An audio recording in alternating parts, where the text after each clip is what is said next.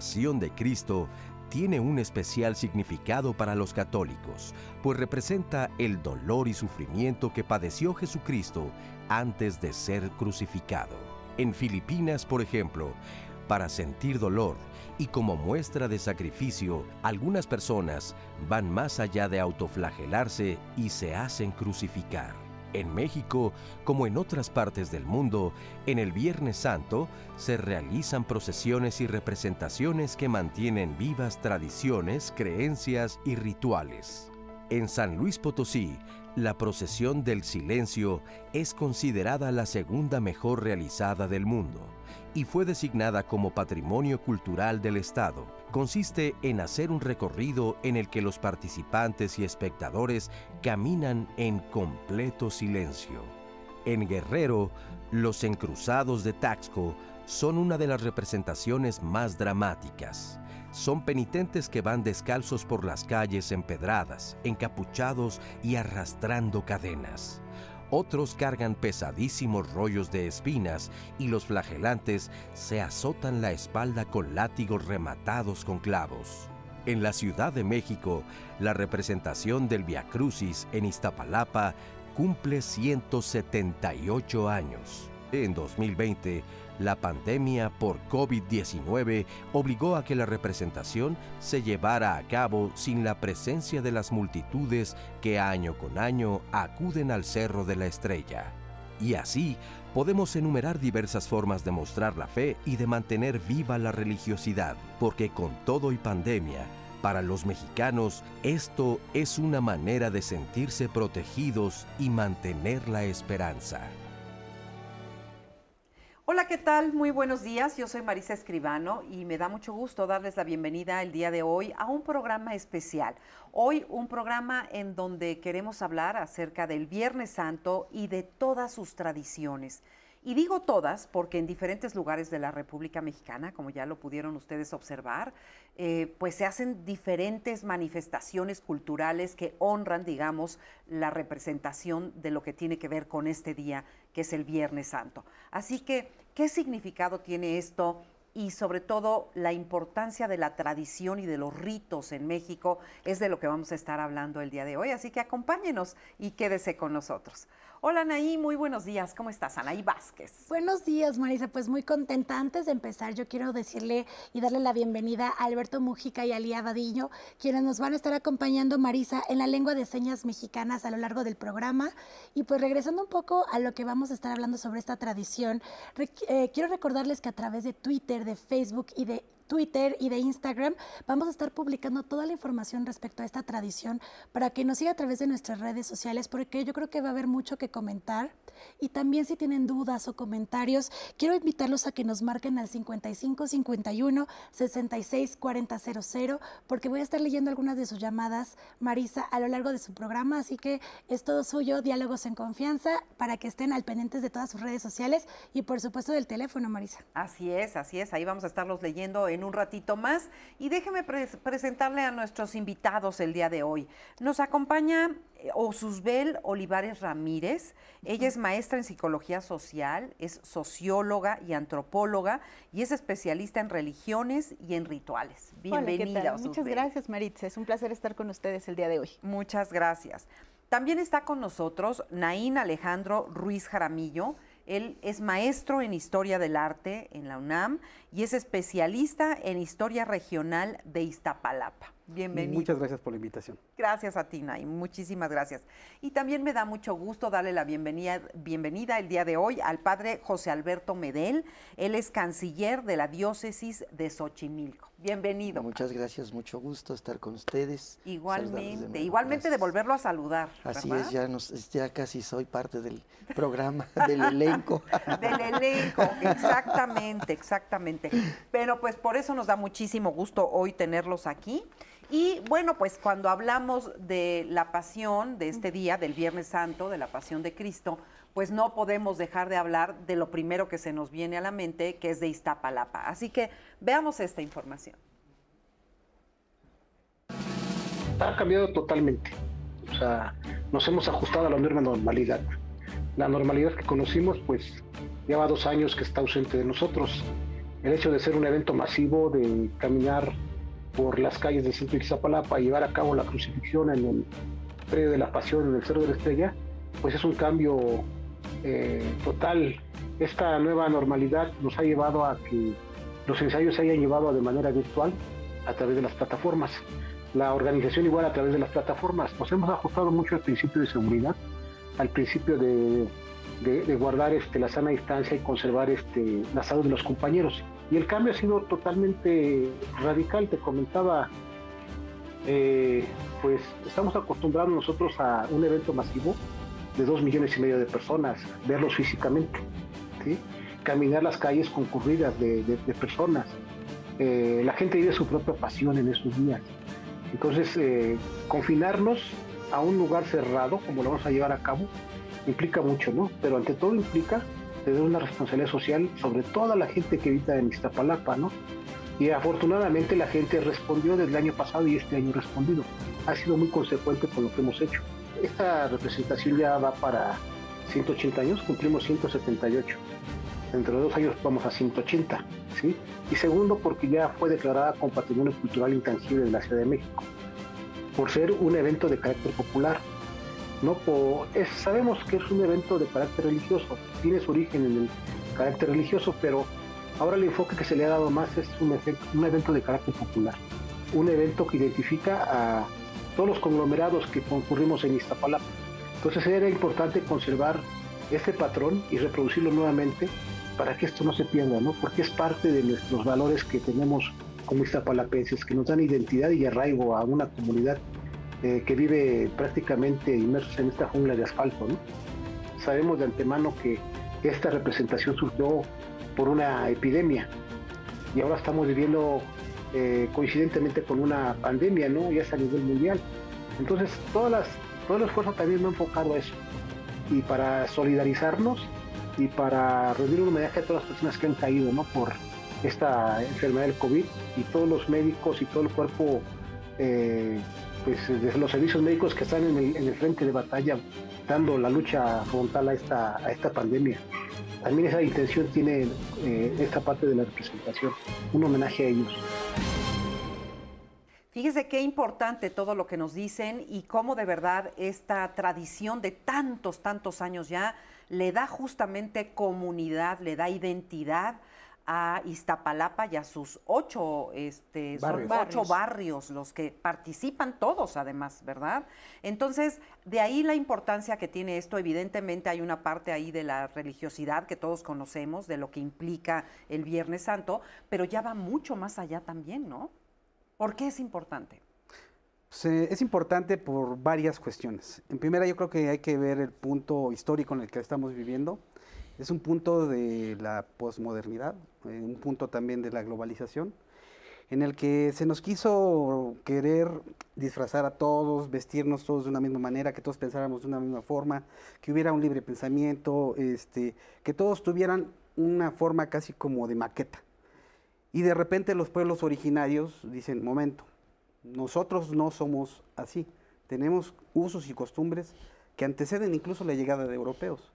Efectivamente, pues con la conquista se imponen formas, pero lo interesante de Semana Santa en todos los pueblos originarios creo que existió, en unos más exitosos que otros, fue la apropiación que se hicieron de esto. ¿no? El Cristo se mexicaniza, el Cristo se vuelve indígena, ¿no? en este caso es el de Iztapalapa.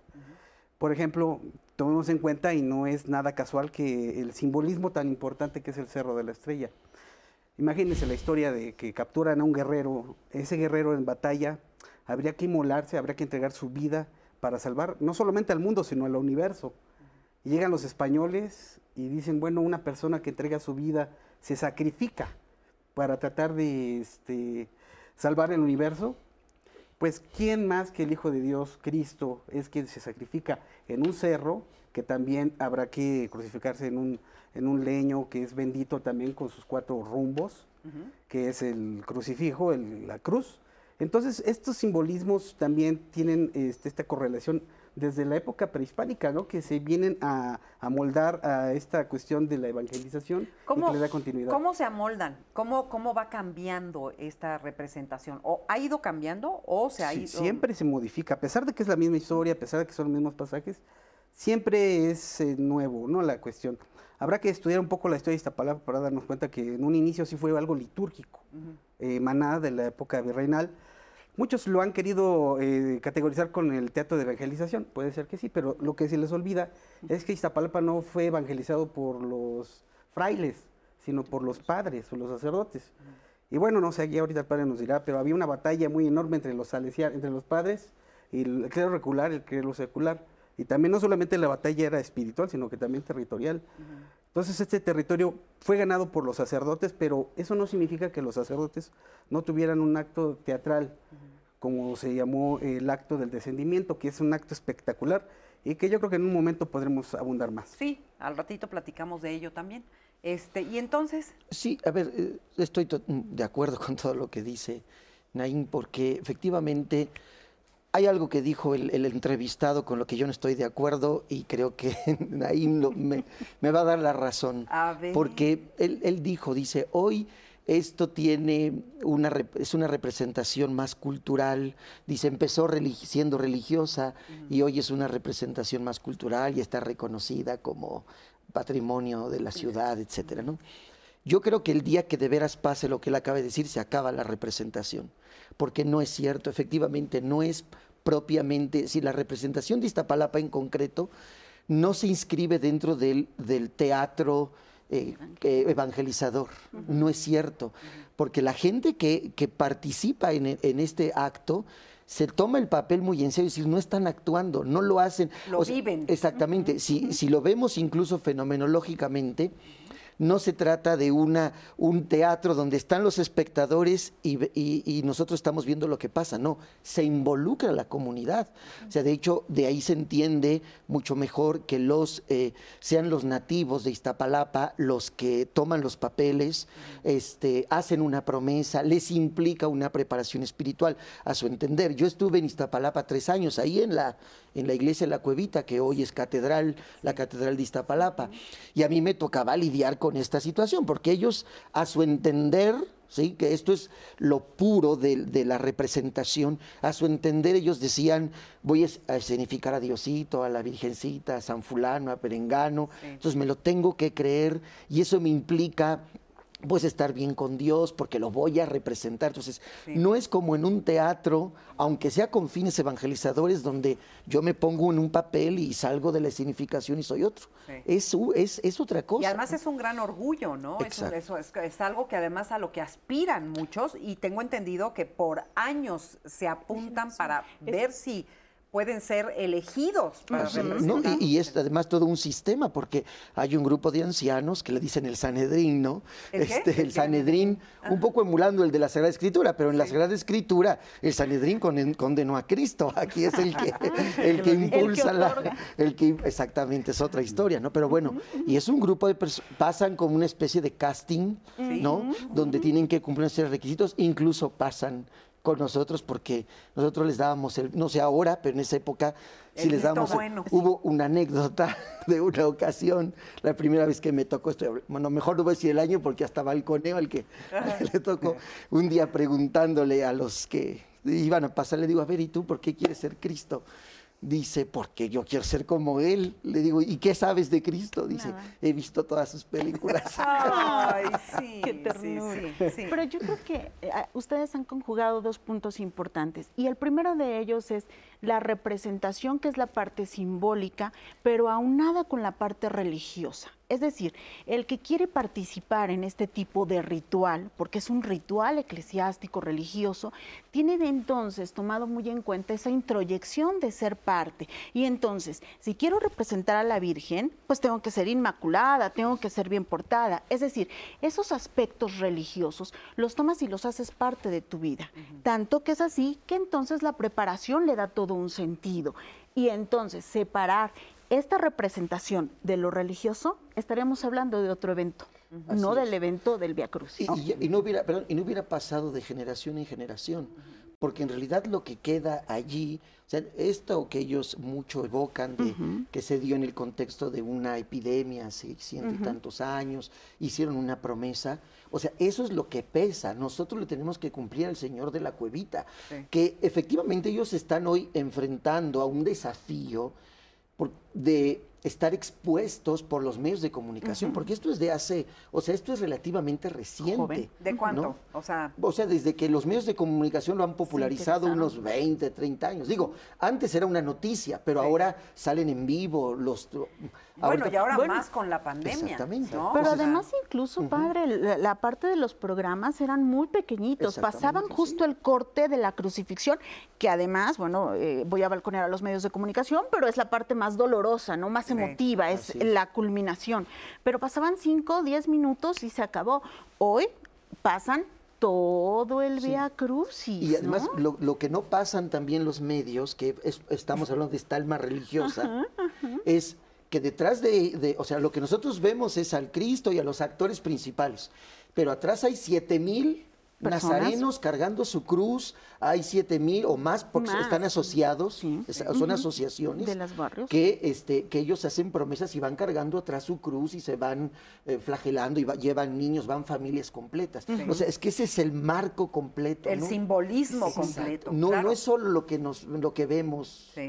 O pues por eso estamos haciendo estos programas, justamente para entender la parte de la tradición, la parte de la religiosidad, la parte de la importancia que tiene culturalmente hablando para México este, este tipo de. Aunque a mí me gustaría hacer una acotación. Nada más déjame decir rapidísimo, antes de que se me vaya el avión, nada más rápido, que justamente ahora sí se hacen coberturas amplias de todo esto en Iztapalapa. De hecho, nosotros al ratito les vamos a dar unas muy buenas horas de transmisión ah, con todo en vivo. Es más, ahí va a estar, no padre, ahorita lo mandamos corriendo para allá. Sí, voy a, me voy a teletransportar. Sí, por favor, porque pues justamente, ¿no? Se va a transmitir todo lo que se hace en Iztapalapa desde el principio, para poder ver todo el contexto. Ya, perdona. Sí, no hay problema. Lo que yo quería comentar es que mm, se ha inscrito como un patrimonio intangible de, la Ciudad de México, porque también, a pesar de que tiene un origen y tiene circunscrito toda la cuestión de lo que es religioso, también habla de una resistencia, ¿no? Mm, una resistencia a la modernidad, como dije hace unos momentos, también una, resistencia a, a lo eclesiástico. Porque si nosotros leemos los periódicos de fines del siglo XIX, principios del siglo XX, eran muy despectivos hacia la Semana Santa de Iztapalapa. Es un clasismo que se nota de verdad que si lo leemos con ojos del siglo XXI, yo creo que pues los tacharían de racistas o clasistas. ¿Por qué? Porque había un estigma, ¿no? Y que yo creo que sigue siendo muy vigente, fíjense. ¿Cuál? El hecho de que veamos, eso nos lo ha vendido Hollywood, ¿no? No sé, también poco la iglesia bizantina, el presentarnos a Cristo rubio, de ojos azules, fortachón, cuerpo musculoso, y de repente un indígena descendiente de mexicas, como el pueblo de Iztapalapa, que eran pues descendientes del pueblo mexica, presentaron un, este, un Cristo este, moreno que hablaba el náhuatl, que muchas veces el ropaje no correspondía a los oropeles que tenía pues Hollywood o el cine de oro mexicano a pesar de eso, los eh, pobladores de Iztapalapa lo siguieron haciendo, ¿no? A pesar de que los edictos de varios este, padres o de la iglesia misma decía, ya no se represente, ¿por qué? Porque caía en la religiosidad popular, creo que ha habido siempre una puntualidad muy, muy precisa en la religión, en la, perdón, en la iglesia católica para pues para seguir lo que es la religiosidad, popular, el hecho de representar el papel del Hijo de Dios por indígenas era como muy ofensivo, y lo sigue siendo. ¿Pero ofensivo para quién? Para las élites, ¿no? Lo que les decía hace un momento, ofensivo para ver a un Cristo moreno, un Cristo que hablaba náhuatl, un Cristo que de repente se le olvidaba los diálogos, que hace rato pues decimos, no es un teatro, es un exvoto, ¿no? La gente lo hace de, verdad por tratar de cumplir una promesa. No vamos a ver las grandes actuaciones, vamos a ver la representación del exvoto y la promesa que a pesar de la pandemia se sigue realizando. Entonces yo les invito... Es un exvoto, dijiste. Un exvoto es cuando alguien promete algo a una imagen o a Dios y promete este, hacerle una misa, rezar, hay gente que promete regalar una ropita a la imagen y hay quienes prometieron, como los de Iztapalapa, realizar la celebración de Semana Santa año con año, que fuera por los siglos de los siglos. Bueno, yo, por generaciones. o sea, a lo mejor sí conviene, yo creo, como hacer una distinción, porque en parte estoy de acuerdo con lo que dice. O sea, sí es cierto, incluso hasta la fecha escuchamos a gente que por la forma de hablar de los de Iztapalapa, que tienen el típico acento chilango, ¿no? este, Ándele, padre, ¿eh? yo soy de Iztapalapa, o sea, ¿cómo de Iztapalapa. O sea, a, ver. A, lo que voy es que, por ejemplo, me refiero al acento chilango, pues claro. que incluso fuera de la Ciudad de México se ridiculiza, ¿no? Y escuchar al, que dice es, es que tú eres nazareno, pero en, en tono chilango se oye raro, y se hacen bromas, burlas de eso, ¿no? O sea, lo que voy es que esto forma parte del fenómeno cultural que se da en todas partes. Es decir, por ejemplo, la iglesia en sentido estricto en este tipo de cosas, pues no es que se haya pronunciado oficialmente en contra. Hay sacerdotes proclives a, hay sacerdotes en contra de, ¿no? Como seguramente en esa época habrá sucedido. Y lo mismo entre la gente, porque también a veces como que estas cosas como que son parte de un producto, ¿cómo decirlo?, social, ¿no? En el sentido de que pues a veces los que discriminan no, no necesariamente son las cúpulas, a veces también la gente de abajo es muy discriminadora. más. Más, más, pero nosotros como que estereotipamos al discriminador como el... Hay malo. Exactamente. O no, más bien el con ciertos ah, rasgos, sí, el rico, el de clase alta. es cierto. O sea, yo creo que hay de todo, ¿no? Incluso dentro del clero, hacia eso. Hoy habrá eh, incluso miembros del clero que que estamos a favor de esas cosas, hay gente que no está, porque también a veces las sufrimos, ¿no? En menor medida, ¿no? Yo ahorita estoy en, Xochimilco, estoy en una colonia poco más popular, pero hace poco estuve en una parroquia de la montaña de Xochimilco, donde tienen sus pequeñas representaciones y conjugarlas con el culto oficial. Pero fíjate, justamente por eso, eso me da todavía más la idea de que es importante para el ser humano tener sus tradiciones, tener sus representaciones y justamente con estos personajes, digamos, que representen la idiosincrasia, este, la, la identidad, ¿no? Llámese Iztapalapa, llámese lo que sea, todo el mundo quiere ser representado, ¿no? Así es. Vamos, a seguir platicando. Sí, porque tengo algunas preguntas del público y creo que estaría bien después del corte irles respondiendo. Pero, por ejemplo, David nos pregunta, ¿es la Semana Santa la celebración más importante de los católicos? También nos dice Leonardo Yáñez, habitualmente, ¿cuántas misas se realizan en estos días de Semana Santa y realmente hmm. cuál es su objetivo? ¿Qué es lo que se hace?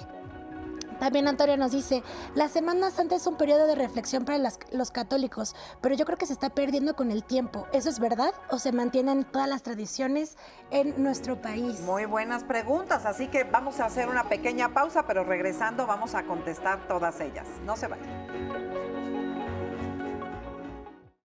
San Miguel es uno de los destinos de pues de turismo religioso más importantes del país, considerando que no solamente atiende las tradiciones que normalmente conocemos como el Viernes de Dolores, el Domingo de Ramos, el Viernes Santo, sino que también añade ciertas tradiciones importantes. Aquí hay una eh, pequeña adición a esta tradicional eh, celebración del Viernes Santo. Es la traída de la cruz del Padre Faro, para utilizarla en el Santo Encuentro, que este viene siendo a mediodía, mm, antes de la procesión del Santo Entierro, la procesión del Silencio, que es a las 5 de la tarde, que es el reencuentro de María con Jesús Nazareno, con esta cruz que sale del templo de Atotonilco. Es algo que en San Miguel es muy peculiar y que es muy querido, ¿no? El viernes, obviamente, el viernes la, más relevante es el Santo Entierro, la procesión del silencio, y esta procesión envuelve diferentes familias de San Miguel de Allende que han hecho año con año papeles específicos en esta procesión.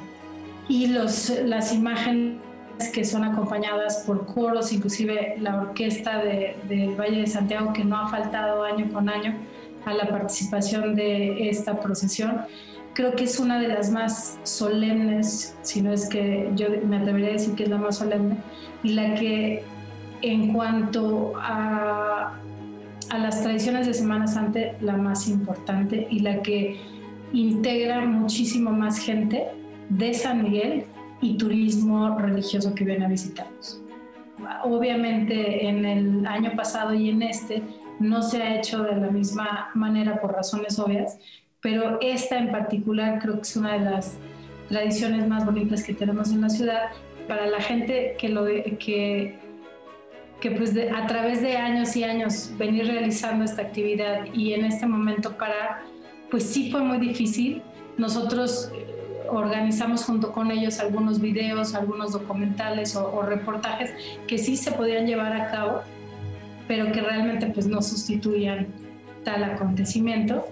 Yo creo que sí vamos a tener gente de turismo religioso, más es importante que hemos hecho la difusión que no encontrarán las mismas manifestaciones que otros años.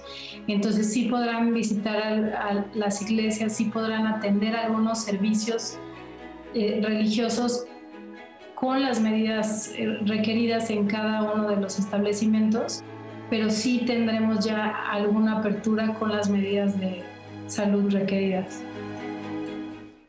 Bueno, no es ninguna sorpresa para todos nosotros que debido a la pandemia ha cambiado muchísimo la manera de celebrar todo esto, que para mucha gente de verdad es algo vital y muy importante. Es algo esperado a lo largo de todo el año y sin embargo, bueno, pues este ya casi sería, no, no casi, el segundo año en donde pues se tienen que hacer muchas modificaciones. Y justamente por eso aquí estábamos hablando de la importancia del turismo religioso, del turismo cultural, es decir, aquellas personas que vienen a, nuestro país justamente para entender nuestras tradiciones, para vivirlas, para pues para pues sí, para presenciarlas, para conocerlas y pues también dejan una derrama económica, cosa que no ha sucedido en dos y años. Y además ha sido el qué pasa con este turismo religioso que además es un turismo muy ritualístico. Por ejemplo, casi siempre se hacen este tipo de recorridos a santuarios y resulta que hasta uno de los santuarios es el niño del cacahuatito. Santos cielos, yo dije, hay un niño del cacahuatito, bueno, no importa, pero deja una derrama económica. Claro, sin, sin faltar a la religión, ¿eh, padre? Pero si hay, si hay el niño si del hay cacahuatito. el niño del cacahuatito, por supuesto. No, no, no, por supuesto que sí. Pero más allá de todo esto, es justamente como este tipo de conmemoraciones llega a un punto que había dicho Naim, que quizá lo deja envolver un poco con el proceso de globalización, que no nos vamos a meter ahí, pero el, el punto importante es el siguiente ¿Cómo es que este tipo de religiones, este tipo de santuarios me da identidad a mí? El niño de Cacahuatito le da identidad a ese pueblo del Cacahuatito. Lo mismo vamos viendo con el, por ejemplo, todo el mundo conocemos, los que somos mexicanos, el Cristo de la Montaña, ¿no? Ya lo decía por ahí José Alfredo Jiménez, ¿no? En el cerro de dónde? Pues del cubilete. Pero ¿qué connotación tiene para ese pueblo? ¿Cuál es la identidad y la razón de ser? Porque hay que diferenciar que la Semana Santa, por supuesto, es una característica para dos tipos de poblaciones, la que son apegadas a la religión y que viven de alguna manera la religión como tal, que te implica sacrificio, que te implica el ayuno, que te implica una serie de normas, ¿no? Por lo menos yo lo veía con mi abuela y con mi madre, que son católicas, que hacían sus ayunos, empezando desde el miércoles de ceniza, es decir, todo el ritual, y quizá para otra población, la más joven, que ahí no me, no me apunto yo, Maritza, pero sí la más joven. Todavía, todavía. Todavía, ah, bueno, pero sí la más joven, donde finalmente este periodo es todo menos de reflexión. Es decir, es un periodo para vacacionar, es un periodo para salir. Sí, olvídate de, de, que, de que yo vaya a una, a una iglesia, ¿no? Y eso es lo que hemos visto, por ejemplo, qué pasa con este tipo de poblaciones últimamente, ¿no? La gente que es más apegada, por lo menos en los estudios que hemos realizado sobre religión, es la gente más adulta, la más apegada a este tipo de tradiciones. Tú observas, y además es interesante ver en estos documentales cómo van los niños, ¿no? Al frente y entonces son los que van abriendo la procesión, como una manera justa de ir involucrando a los más pequeños a los rituales y a la manera que le da un sentido, ¿no? Un sentido religioso. Pero, o sea, lo que tú estás diciendo es que entonces es la gente mayor la que. en su gran mayoría, sí, Maritza. Por ejemplo, tú vas a darle el pésame a la Virgen los, después del viernes eh, no es padre ir a dar ir a dar el pésame a la Virgen. ¿Tú acudes, Maritza? No. ¿A dónde vas? A ningún lado.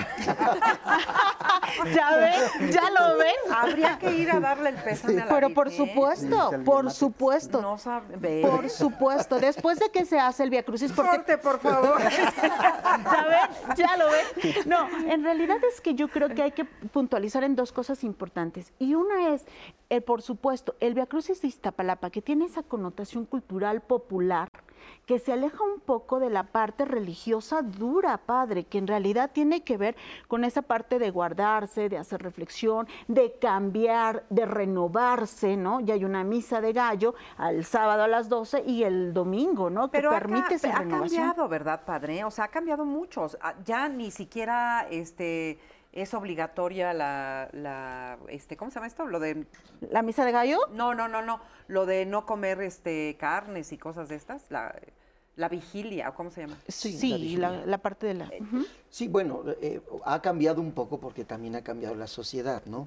De hecho, la, la iglesia oficialmente, aunque sigue vigente la norma de guardar la vigilia y las O penitencias. sea, sí sigue vigente. Claro, sí. ¿No había naturalmente. dicho el Papa que no era No, lo que el Papa ha dicho es que eh, ahora, por ejemplo, la- el, el no comer carne, para nuestra sociedad ya no le dice nada No com- comer no comer carne Sí. y, y- o comer pescado, ¿no? Que más bien hoy es al revés, hoy es una delicia comer pescado Claro. y, y no tiene nada de penitencial, porque este es su espíritu. Sí. Lo que el Papa ha dicho es rescatemos el sentido de la penitencia y busquemos nuevas formas de hacer penitencia. Sí. ¿no? Eso es lo que el Papa ha dicho.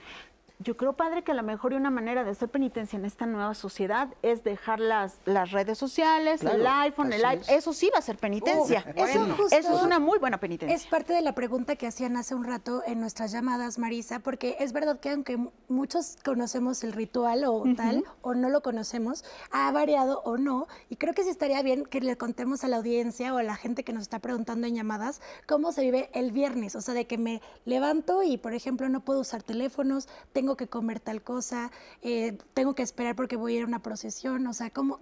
¿Qué es el Viernes Santo, no? ¿Cómo se vive y cuáles son estos pasos? Porque preguntaban cuántas misas hay el viernes, por ejemplo. Bueno, pues mira, eh, primero, eh, así voy a hacer una breve catequesis para los que no sepan nada, ¿no? Brevísima. O sea, nosotros celebramos el, lo que llama, se llama el Triduo Pascual, que es Viernes Santo, la muerte de Jesús, Sábado Santo, la sepultura de Jesús y el domingo, la resurrección. Esos son los tres. Ahora, ¿qué actividades hay en esos días? El día lunes, perdón, el día Viernes Santo, la celebración oficial, digamos, la palabra propia es litúrgica, es la celebración de la muerte del Señor, que no es misa. Viernes y sábados santos no hay misa en ningún lugar del mundo. Es Exactamente. No hay misa. Entonces, la celebración oficial del Viernes Santo es la celebración de la muerte del Señor, que la gente le identificará porque va a adorar la cruz, a besar la cruz, y se da la comunión de lo que quedó el Jueves Santo en la misa de la institución, que se llevó el Santísimo en procesión y se guardó en el monumento, de ahí se da la comunión el Viernes Santo. El sábado santo no hay nada, es un día litúrgicamente vacío, no hay celebraciones oficiales porque Cristo está en el sepulcro.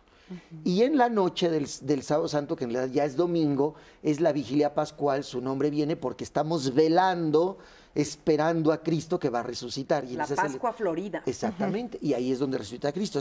Entonces, esas son las celebraciones oficiales. Las acompañan actos de piedad y de religiosidad popular.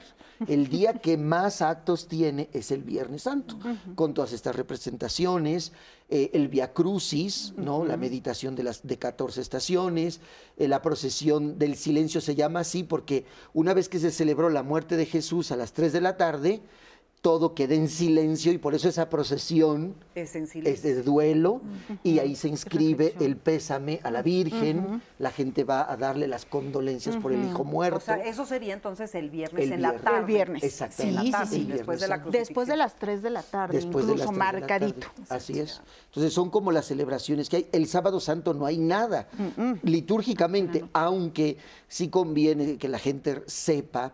En 1950 hubo una reforma de la Semana Santa por una ley del ayuno eucarístico que era muy rígida, hacía que la vigilia pascual, que tiene su sentido en la noche, se celebrara al mediodía. De ahí que todavía mucha gente le diga sábado de gloria, porque la vigilia, la misa de gloria tenía lugar a mediodía del sábado. Y entonces por eso la gente popularmente, una vez que iba a la vigilia, salía a su casa, de sus casas a bañarse, a echarse agua, a todas estas costumbres. Prohibidísimo ahora. ¿eh? Exactamente, así es. Por otras razones, pues, pero su origen es este, ¿no? Ahora ya queda, es un día vacío y la gente no sabe, dice sábado de gloria, no sabe ni por qué, pero en realidad ya no tendría que llamarse sábado de gloria. En todo caso, domingo, de gloria. Pero bueno, ha quedado en las costumbres, en las tradiciones. Y, para todas las glorias que se llaman glorias, que se, ya se celebran, ¿no? El sábado. Así es, así es. Eh, yo solo quisiera eh, comentar lo que decía eh, ella, una cosa que no, no me gustaría que quedara allí mm, suelta sobre el turismo religioso, es verdad, ¿no? O sea, forma parte del fenómeno también, ¿no? Y a lo que voy es a que en Europa, que tienen otra mentalidad, ¿no? Aquí, por otras ideas, por los jacobinismos y todas estas ideas laicistas, o sea, laicismo estoy hablando en sentido negativo, no de la sana laicidad, ¿sí? Eh, aquí en México, el, esto de los santuarios es muy maltratado. En Europa, un peregrino hace una peregrinación de veras a gusto. Los estados disponen los, los lugares donde hay santuarios religiosos este, hay toda una infraestructura del Estado que ayuda a los peregrinos a su peregrinación, porque pues por los fines que tienen, ¿no? Es derrama económica, es bien para los pueblos, para las comunidades, etcétera, ¿no? Es unificador. Exactamente. Aquí no, aquí hace poco, que hace como unos, yo, estuve en la Basílica hace como cinco años que se hizo la Plaza Mariana, y a propósito de eso se arreglaron las calles. No, el gobierno está gastando en la iglesia y, ¿no? Cuando tenemos, tenemos que tener esta mentalidad de que finalmente es gente que va, que se compra, que compra en las tienditas locales, que lleva sus productos religiosos, que atiende a la, gente. Bueno, pues vamos a crearles una infraestructura urbana que permita eh, eh, eh, el turismo religioso. Aquí en México, créanme que no existe. Está como el Camino a Santiago. Es, famosísimo. y, vamos a otros santuarios, por hablar de los grandes santuarios en, Europa, Fátima, Lourdes, son ciudades que están hechas para, incluso Lourdes es un pueblecito, pero tiene un aeropuerto importante. ¿Por qué? Por el turismo y la derrama. Y además ahí está la agüita maravillosa. Exactamente. Y aquí en México eso no pasa. Aquí en México el turismo religioso es muy maltratado. O sea, si ya de por sí la gente va con mucho sacrificio, a eso le tienen que aumentar que no hay buen transporte público, que los, las vías de acceso están terribles, que este, hay muchos abusos también de parte que a de los si no los asaltan. Exactamente, cosa que en otros lugares no existe. También hay que cambiar esa mentalidad para apoyar, porque pues naturalmente la iglesia no se va a oponer a eso, al contrario, ¿no? O sea, toda la gente que vive alrededor de los lugares donde hay este tipo de cosas, ¿no? Religiosas, se beneficia. Claro. O sea, es un ganar, ganar para todos. Por supuesto, es un punto importantísimo el que estás diciendo. Vamos a ver lo que nos dice Fernanda Tapia acerca de otras celebraciones de la Semana Santa.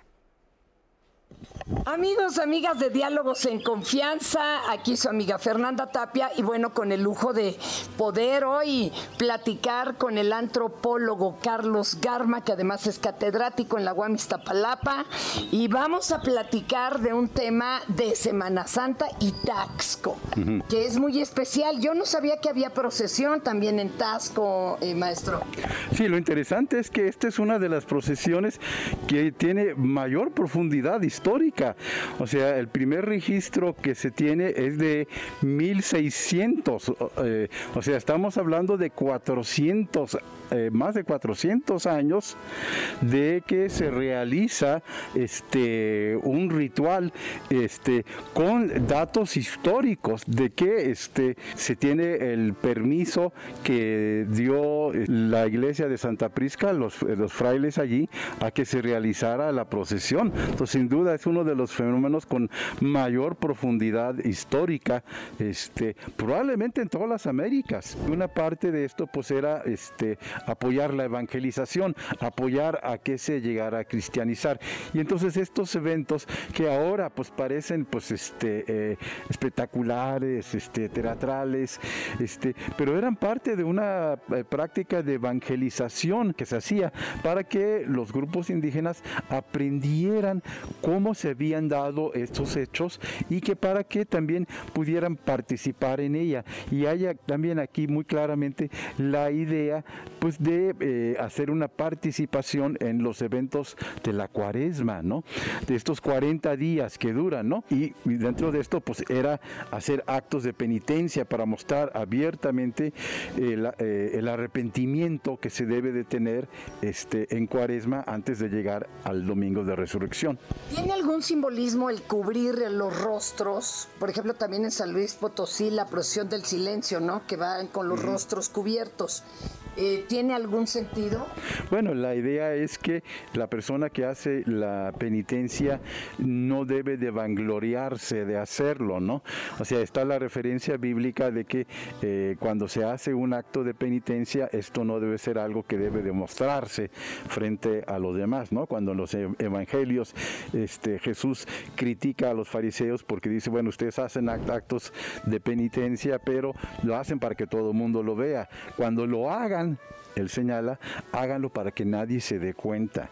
Por eso es que ellos eh, llevan así la, este, eh, eh, la vestimenta que oculta la, la persona este, hasta donde se puede. Bueno, yo creo que este, antes notar que, bueno, si en este momento no se pueden hacer presencialmente, sin duda van a sobrevivir y van a mantenerse, porque es una parte muy importante de la cultura este, local, la cultura regional e incluso de la cultura nacional. Van a sobrevivir y algún día este, van a volver a regresar sin duda. Gracias, muchas gracias. Claro que van a sobrevivir, pero se transforman y eso es lo interesante que tiene todo esto también, las transformaciones naturales que van surgiendo a raíz de pues las diferentes eh, generaciones de personas y también de los sucesos externos como el que estamos viviendo de la pandemia, ¿no? Que también qué significa hoy esta pandemia para las celebraciones particularmente de la Distapalapa. Pues es un momento de reflexión no solamente para el ámbito religioso, sino a nivel mundial, como detenernos, ¿no? Un momento y saber que no somos tan intocables, como nos hemos convertido en una sociedad muy arrogante, y pues a pesar de la modernidad y nuestras medicinas, toda la ciencia, pues llega una pandemia y nos pone en jaque a todo el mundo, ¿no? A todo el mundo, primer mundo, el vías en desarrollo, en tercer mundo. Todos iguales. Todos, ¿no? Y especialmente en Iztapalapa porque eh, según la leyenda, los usos y las costumbres, surge a raíz de un exvoto porque el señor de la cuevita salva al pueblo de Iztapalapa de la extinción por otra pandemia, el cólera morbus, que fue también mortífero. Finales del siglo XIX y principios del siglo XX hubo estos clásicos rebrotes, ¿no? este, que igual como lo estamos viviendo en nuestra actualidad, este, en ese entonces, pues también fue como, lo, en, el pasado era retomado esto como un castigo divino. Entonces toda la gente pues recataba y volvía a su eh, religiosidad, a, pues, a volver por el camino recto, ¿no? Y en este caso obligó al Comité de Semana Santa a regresar a los orígenes, ¿no? A regresar a lo que era eh, Semana Santa en los atrios, en los lugares donde era muy poco concurrido, en donde nada más era la representación y lo simbólico y lo religioso. ¿Y qué ha pasado, por ejemplo, el año pasado con la pandemia? Que, eh, ¿cómo, hicieron para controlar que la gente no fuera, que, o sea, que realmente no hubiera pues tanta proximidad entre dos millones y pico de personas? Este, pues yo creo que aquí un agradecimiento total al COSIAC, que es quien organiza la Semana Santa, que se puso a tono con las autoridades este, de la alcaldía, que pues se pusieron de acuerdo en no congregar a la gente, en que todo iba a llevarse a cabo a puerta cerrada, a, no llamar a los peregrinos a pues que se fueran, este, sería pues ya bajo su riesgo y con la autoridad encima, ¿no? Entonces pues sí hubo un gran dispositivo de las autoridades tanto de la Ciudad de México como de la alcaldía. Y sí se acató. Y sí se acató. Y por ejemplo, estos eh, nazarenos se llaman, los que eh, purgan sus, este, expían sus, pecados y todo eso, ¿cómo lo hicieron? Igual, Igual, o sea, este ellos sí participaron igual. No, no, no, ellos no fueron ah, nadie, fue a sus ah. puertas cerrado. Ya cada quien fue en su acto de fe. En, su vida personal. personal llevarlo a cabo, ¿no? Y, pero es interesante saber que, ahorita que estábamos hablando de las modificaciones, Semana Santa en Iztapalapa tiene un origen muy interesante porque En un inicio, cabe señalar que donde surge esto es por la idea de querer crear una Jerusalén terrestre. En el pasado los frailes, los evangelizadores querían crear una Jerusalén que fuera terrena. Y eso la trajeron a América.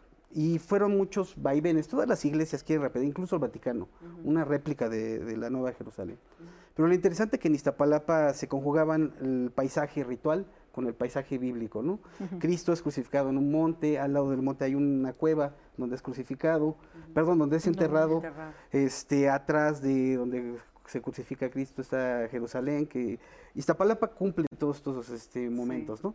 Recordemos que en ese momento estaba el lago de Texcoco muy cercano, que se convertiría como el lago de Texcoco. De hecho, los científicos novohispanos creían que era un pedacito del mar no sé qué experimentos hicieron, pero decían que aventaban calabazas y que iban a dar al mar. Pero esto es con la idea de recrear como si fuera un nuevo este, Jerusalén. Un nuevo Jerusalén aquí en México. Exacto. Y, bueno, se logró, ¿no? Una nueva Jerusalén cíclica. No permanente, pero cíclica. Cada año se convierte año. Iztapalapa en Nueva Jerusalén. Fíjate, eso es bien interesante. Y justamente tenemos más información sobre Iztapalapa. Vamos a verlo en este momentito. Y después vamos a hacer una breve pausa y regresamos, así que usted puede aprovechar para hacernos sus comentarios, por supuesto. Si nos enfocamos a la representación de los ocho barrios, pues estaríamos hablando de, una tradición que ahí ya tendría que ver con, con, versiones de los propios vecinos de los ocho barrios. Este, pues se puede remontar incluso a la época novohispana o asociar el origen de la representación actual a una epidemia de cólera morbus que sucedió en 1833, que bueno, según nos cuentan algunos vecinos del mismo pueblo, pues era tan, tan fuerte, tan devastadora, que decidieron hacer una procesión al santuario del Señor de la Cuevita y la gente considera que, que la imagen les concedió el milagro. Entonces prometieron que iban a hacer tanto una festividad en el mes de septiembre que recordara ese milagro, como que iban a hacer una representación de la pasión y muerte de Cristo. Y desde entonces no es algo que está muy arraigado y que entonces ya fue más bien una manifestación de religiosidad popular. Yo estuve presente en, en muchas de las escenas de la representación del año pasado ya con pandemia y la verdad es una sensación muy diferente, totalmente. Hemos estado acostumbrados en Iztapalapa a ver estas representaciones en que la asistencia es masiva. Todas las calles están llenas de gente, de todo, ¿no? De comercio, de nazarenos, más de 2.000 nazarenos que, que están presentes ahí. Y el haber visto las calles vacías el año pasado, pues sí fue como hasta triste. O sea, yo sí lo experimenté de esa manera. Eh, las calles totalmente solas, pues por no, no ver la manifestación de la que yo me estoy eh, expresando, pero al mismo tiempo por el motivo ¿no? que había generado eso. Una pandemia generó esta tradición tan fuerte y una pandemia la está, si no deteniendo, sí transformando en su expresión. Iztapalapa es conocido a nivel mundial, quizá también por otras cosas, pero especialmente por esta representación de la pasión y muerte de Cristo. Significa pues hasta cierto prestigio, reconocimiento y tan es así, tan importante es la representación que se sigue en este proceso de lograr que sea declarada como patrimonio cultural intangible de la humanidad. Ya se declaró patrimonio por la alcaldía, por la Ciudad de México y pues siguen en el, en el proceso, ¿no? Para que sea declarada así y que, y que a nivel mundial verdaderamente tenga ese reconocimiento. Fue algo que me comenzó a llamar la atención desde muy chico. En el 2014 fue cuando comencé a participar. De ahí en adelante me empezó a llamar mucho la atención. Me gustaba salir a ver, ya formar parte de. Justo cuando tengo la edad, eh, bueno, la mayoría de edad, los 18 años cumplidos, digo, ya puedo, ya puedo ser un aspirante al papel principal.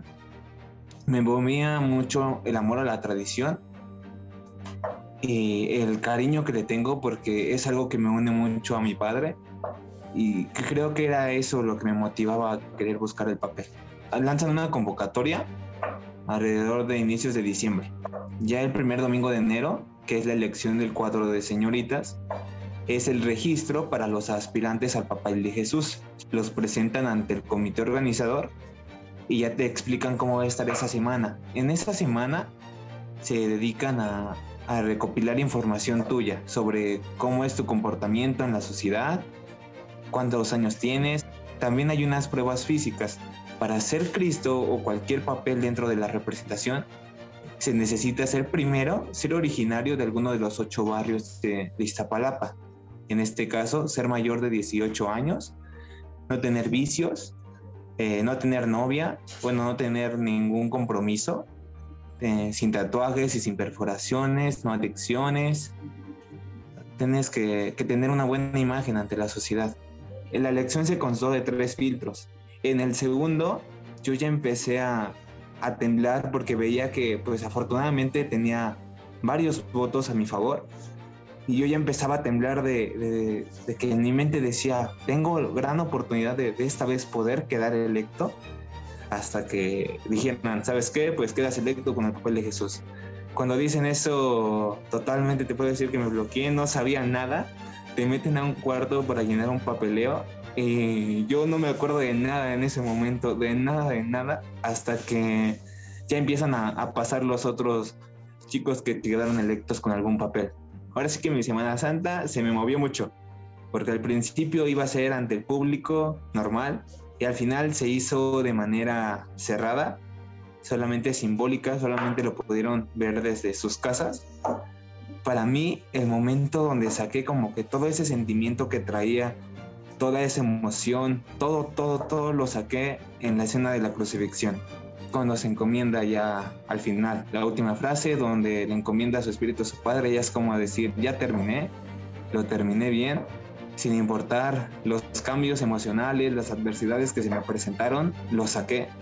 Y, y yo me voy feliz, puedo decir que me voy muy contento por el trabajo que hice. Fíjate, estaba yo pensando, me queda clarísimo que el año de preparación, eh, desde que alguien se postula para, hacer el papel de, Cristo, pues eh, la vida les cambia. Tienen que ser, como lo acabamos de ver, ¿no? Tienen que ser personas íntegras, tienen que ser personas que se merezcan hacer ese papel, digamos, ¿no? Y que se comporten de acuerdo a lo que el papel exige. Pero ¿qué pasa después? O sea, ¿qué pasa después? ¿Qué transformación hay después de haber hecho el papel principal. principal el reconocimiento, me imagino, de la comunidad. Y además nada menos que el papel de Cristo, el prestigio social que hay de trasfondo en todo ello, tiene que ver mucho con todo esto cierta parte de nuestros comportamientos, de nuestra manera de cómo nos ve nuestra propia comunidad, nos da un sentido. ¿eh? Y este, por ejemplo, que es la comunidad de Iztapalapa, que es una comunidad muy religiosa, imagínate la representación de ser el papel, el único, porque nada más hay uno, un papel, ¿no? Y es el más importante. Incluso si tú ves la narrativa que él hace al terminar y dice, bueno, cuando digo las últimas palabras, estoy cerrando un ciclo, ¿no? Cierro el compromiso social, religioso adquirido con mi comunidad y conmigo mismo. O sea, ¿ya después ya puede tener novia? Pues yo me imagino que sí, padre, ¿no? A menos de que se quiera hacer religioso, ¿no? Claro, sí. Bueno, yo no sé si alguno de ellos haya seguido el camino este, propiamente religioso, pero sí, o sea, para ellos personalmente hay una, una transformación, ¿no? Por el privilegio porque nacen con esa idea, como él dice, desde niños lo anhelan o de alguna manera lo desean, muchos lo desean, van pasando por los filtros hasta que llegan ahí. Entonces sí, hay hoy un cambio significativo y lo que sí es cierto eh, eh, es que ellos mismos eh, sí cambian su vida. Es decir, yo no sé qué, pasa concretamente después, pero sí hay un cambio en su vida por lo que esto significa. Y además la comunidad, me imagino, toda la vida lo señala como él fue el, él fue el Cristo sí, de Iztapalapa. Sí, sí, sí, va a ser un poco la analogía, pero es como la Miss México, ¿no? Ella fue Miss México y siempre se le reconoce. En este caso muy particular y muy religioso, porque además es muy apegado a las cúpulas de los ocho barrios, porque además hay que connotar ocho barrios. El sentido de la memoria colectiva que le da a eso es una fuerza incalculable, ¿Son Maritza. ocho ¿eh? barrios unidos, ocho barrios que tienen sus grandes polémicas? No, espérame. Tienen su- Ah, es, es- es Están que, peleados. Es que padre. Están peleados siempre y cuando no sea este evento. Porque cuando es este evento, Bueno, no, llegan sí. acuerdos. No, sí siguen peleados. Pero, Ellos- el pueblo se peleó hace como 70 años. Y hay que decir, y no sé si usted tenga datos más precisos, pero hace más o menos 70 años se peleó el pueblo y se dividió en dos. De hecho, hasta la fecha, en Iztapalapa, y sobre todo en, la- en el Santuario de la Cuevita, todos los eventos son por dos, porque están peleados. El medio pueblo de Iztapalapa, que es Axomulco, y, Y el, el medio pue- pueblo que es Atlalilco. El pueblo más grande, que es el de Axomulco, es el que hace la representación. Antiguamente la representación no era como la vemos ahora, era con imágenes, Ajá. eran imágenes, tipo las, bueno, no representaciones, pero los pasos de, de donde vienen todas estas tradiciones de, de toda la Andalucía, Ajá. de Sevilla, de Córdoba, Sí. ¿sí? Entonces, eh, eran imágenes.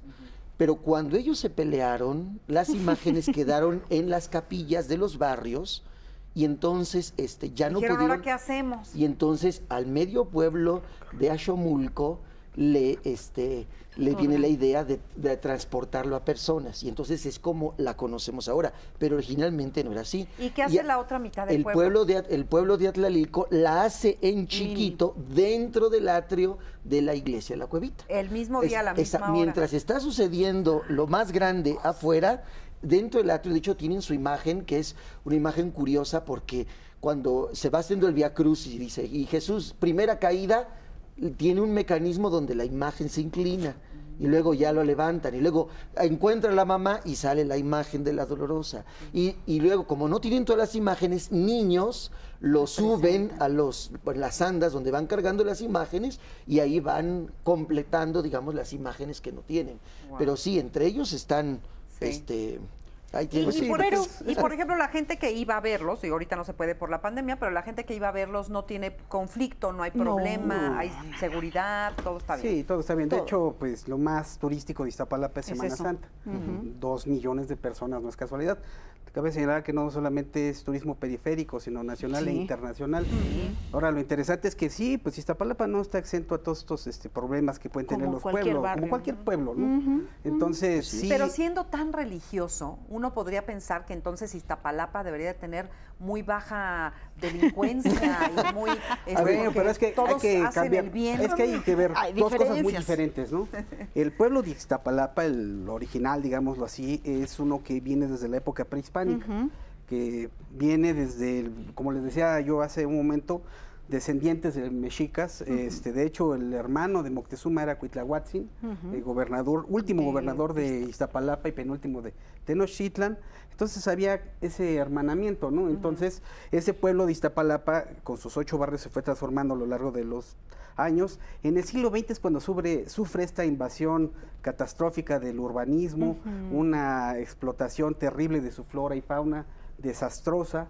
Entonces ellos pierden su territorio, su territorialidad. Entonces, eh, pues dada su importancia desde el que era la ceremonia del fuego nuevo que yo les platicaba con el Cerro de la Estrella, no pierde esa importancia simbólica, religiosa, ¿no? De hecho, desde la época virreinal, fines, sobre todo el siglo XIX, era muy turístico Iztapalapa. De hecho, había hasta una ruta que vendía, ¿no? Este, Santa Anita, Iztacalco, eh, Iztapalapa y Xochimilco. Había el canal de la Viga, este, la Ciudad de México a fines del siglo XIX le encantaba ir el Viernes Santo a este el canal de la Viga, ¿no? Y, Otro México, ¿verdad? Era otro México, entonces la gente le encantaba porque ahí había eh, caminos para pasear, había una arboleda, este, había este, chalupas con músicos, la gente iba a tomar pulque, este, procesionaban las imágenes por las canoas, este, Ay, de pues ahí, precioso. eh, hermoso, ¿no? Y, también de ahí se pasaban a Iztapalapa, a- lo- al conecte con Canal Nacional y Mexicalcingo. Y luego pues iban a las Chinampas de Iztapalapa, subir el Cerro de la Estrella, que es la única elevación en un muy largo es- este lugar, para pues ver la el panorámica desde ahí. La gente incluso iba a acampar antes de Semana Santa allí. Entonces resulta que se empezaron a desecar la- los canales los, eh, los ríos de la Ciudad de México. Ya como en los años 40, pues es un lugar insalubre, un lugar donde había incluso este, un barco de vapor, ¿no? Que llegaba hasta Chalco. Se vendía hasta con eh, camarotes de lujo. Y de repente, pues, toda esta memoria histórica de la ciudad de irse a Iztacalco, pues no se pierde. Entonces Uruchurtu decide pues hacer este camino que era de dos vías, convertirlo en la avenida de la Viga. Entonces le abre... La calzada de la Viga. Calzada de la Viga. Entonces a, a partir de abrir la calzada de la Viga, vienen todas estas marejadas de turistas de la Ciudad de México. Cabe señalar que la Ciudad de México le- era muy recatada. Los periódicos de ese entonces decían que el Zócalo, todas las iglesias estaba en silencio Ujú. solemne. Eh, Chapultepec sí de repente estaba como eh, Como el toda- zoológico. sí el zoológico todos ahí Ajá. pero eh, la otra gran oportunidad era ir al- hacia el oriente Ujú. quedaba en la memoria de los capitalinos es al oriente pero como ya no estaba el canal de la Viga pues estaba Iztapalapa Iztapalapa todavía conjugaba todavía tenía las chinampas no hasta los setentas eh, tenía este amplio territorio y pues algo exótico de un Cristo indígena, Claro. pues vámonos para allá. Y aparte una exquisita comida con una amplia tradición y aparte la feria de la loza y el barro, que es, Es- única, ¿no? En la. Ciudad de México. Es- Entonces, este, cabe señalar que de ahí viene también Toda esta la tradición ya transformada, Sí, ya cuando lo televisan, pues se vuelve Muchísimo. Claro, Un pues boom. sí. Claro. Yo creo que sí hay que hacerle justicia al pueblo de Iztapalapa. Yo le tengo mucho cariño porque, como les dije, estuve tres años ahí. Ahí me ordené sacerdote. Ah, y yo claro. eh, siempre les he dicho a los Iztapalapos que yo tengo la mitad de mi corazón ahí enterrado. Claro. Entonces soy Iztapalapo de corazón, ¿no? Pero ellos, por ejemplo, hay que distinguir, sobre todo para quienes nos vean y escuchen de lejos, que hoy la alcaldía Iztapalapa es enorme. Cuando estamos hablando de Iztapalapa, estamos hablando del pueblo de Iztapalapa, que barrios. es el centro, sus ocho barrios, y incluso los oriundos de ahí escriben Iztapalapa con X. Sí. Ah, mira. Sí, entonces nosotros somos de Ixtapalapa. Iztapalapa es toda la alcaldía, pero Ixtapalapa solo somos nosotros, nuestros ocho barrios. Pero además que remite justamente al origen prehispánico, ¿eh? así El es. Ix es una terminología propia de nuestra es. cultura. Pero además hay algo que dice Naimi que creo que hay que connotar. Es un Cristo muy indígena, es un Cristo muy moreno, es un Cristo que incluso da mucho sentido a los istepalapenses, por eso sentirse tan pegado a esta religión, porque es un Cristo con el que me identifico. Exacto. Es un Cristo igual a mí, no es un Cristo europeo. Además, no sé si ustedes han observado, pero además una parte muy eh, simbólica y muy característica de las iglesias de Iztapalapa, por lo menos, es la mayoría de los Cristos que son las imágenes muy llenas de sangre, es decir, son violentas, son sangrientas, ¿no? Que no se dan, por ejemplo, en las iglesias de la zona rosa, hay que pensar en la de Perisur, ¿no? Que ni siquiera hay una, una imagen de Cristo. ¿Qué tan apegado entonces se, se- se- Y- ahora pero a ver, ¿y, y te parece mal o bien? pero es que imagínate, es lo que te digo, es a lo que le da sentido. Por ejemplo, a la gente que vive allá, pues le da un sentido que eh, se siente parte, la iglesia no, no le importa si hay un Cristo, no, pero por lo menos a un pueblo muy, muy apegado, religioso, como el de nosotros de Iztapalapa, ¿no? Con X. Ese sentido se lo da, por supuesto, tener una imagen. Mientras más sangrienta, más, más sufrida, mientras más dolorosa, más se apega a lo que yo vivo. En la sacristía de la iglesia de la Cuevita, la tienen resguardada, hay una imagen de un Cristo que lo- por, por de frente lo ves, digamos, bien, Ajá. pero atrás está todo descarnado y se le ven Sí, todas sí, las, sí. las costillas y la columna. Pero ella, ella tiene mucha razón. Efectivamente, tiene que ver también con esta identidad, esta parte dolorida, esta parte... Pero a ver, hablemos de eso un poco porque eh, también se ha transformado la representación que antes era mucho más violenta. Sí. Antes, este, pues eh, lo- los, este, los latigazos y todo lo que pasaba era, pues era muy fuerte. Lo acabamos de ver también en lo de Tasco. La-. Esta procesión que se hace en Tasco era tan, tan violenta que tuvieron que, que, pues, bajarle dos rayitas porque era demasiado, Es ¿no? que también el Vaticano hizo edictos, ¿no? Para precisamente prohibir tanto las imágenes, Sí. sobre todo en lugares como México, que eh, recordemos, regreso otra vez al siglo XVI, en que era muy, eh, para el indígena era muy fuerte ver a un Cristo sangrante, era un sacrificado, ¿no? Entonces Sí. los primeros Cristos de México va a ser su solo rostro lo que se le llamó el divino rostro y se le rindió un muy gran culto al, Oh, sí. al divino rostro de Cristo. ¿Pero por qué? Era una estrategia de no representar todo el cuerpo entero, ¿no? De Cristo, pues llagado, ensangrentado, porque sabían qué repercusión iba a tener en un grupo indígena que estaba acostumbrado a entregarle sangre a los dioses, ¿no? Y eso no ha terminado. ¿eh? En varias partes del mundo católico, hablemos de, pues, eh, Filipinas, ¿no? Que se crucifican. No, por eso te digo, o sea, pero ya vivimos en un mundo donde eso, pues, ya es mal visto. Ahora, pero es que eso, eso forma parte del fenómeno humano, o sea, en la, en la fe oficial, más bien nosotros desalentamos esas cosas, ¿no? Las desalentamos. Muchos pensarían que nosotros estimulamos, vayan de rodillas a la basílica. No, eso es lo que está dentro de lo que se llama religiosidad popular.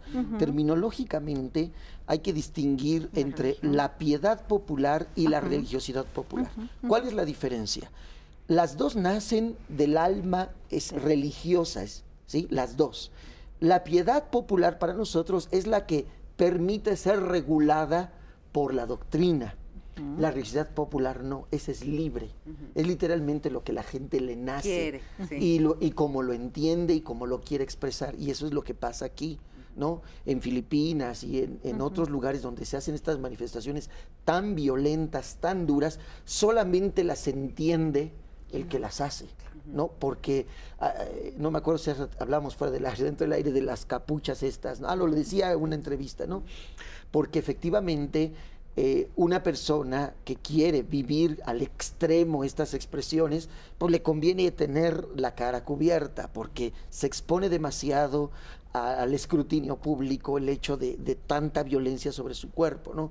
Pero esto más bien tiene que ver con, pues no sé, está ligado a, la fuerza de una penitencia, por ejemplo, de que una persona se sienta muy pecadora y que le deba mucho a Dios y piensa que así Dios le va a, perdonar. o también que es lo que se da mucho, es el hecho de tener un familiar enfermo, una persona en, un, en una dificultad muy dura y quiere pedirle a Dios su, su auxilio intercambiándole por esta mano. Entonces, más bien tiene que ver con lo que la gente siente, ¿no? A nosotros como pastores, pues sí nos toca decirles que no es necesario. Sin embargo, estas cosas a veces van más allá. Bueno, pero que además le da sentido, Maritza. Exacto, pero déjame entonces recalcar esto porque me parece una parte importante, que hablando de la parte religiosa, este, el amor a Dios no tiene que ser ensangrentado no tiene que ser este, tan sacrificado. Claro, yo, a ver, aquí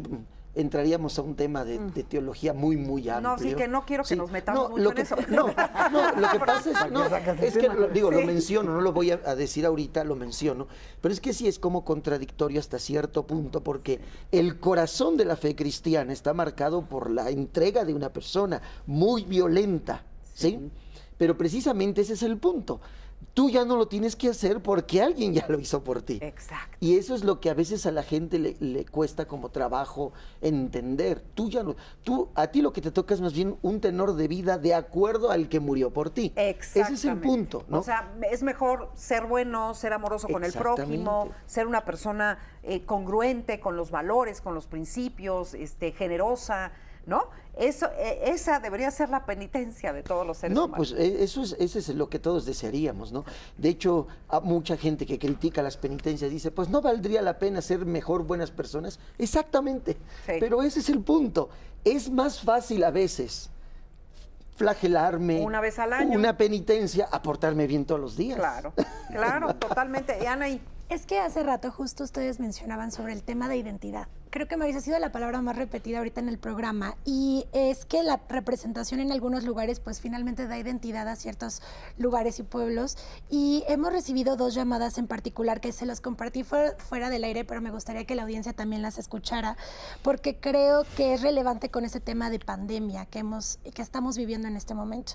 Ernesto nos dice, se puede cerrar todo pero no se pueden cancelar los ritos de los creyentes porque eso nos da esperanza. Sentimos que es una forma de pedir que todo mejore y en este caso esperamos que obviamente la, la pandemia termine pronto.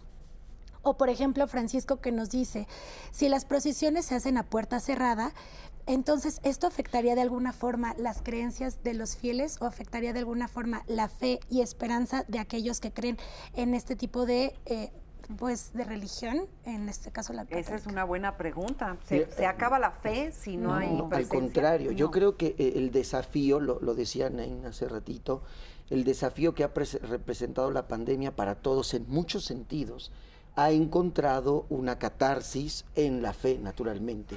O sea, uno pensaría que en este año que hemos tenido la iglesia, las iglesias entre cerradas y semiabiertas, este, los padrecitos como en las películas de Pedro Infante estábamos comiendo churritos con chocolate. ¿Y no, padre? No, no, no. Al contrario, al contrario, la gente ha vuelto a la iglesia con más decisión, a pesar de la distancia, ¿no?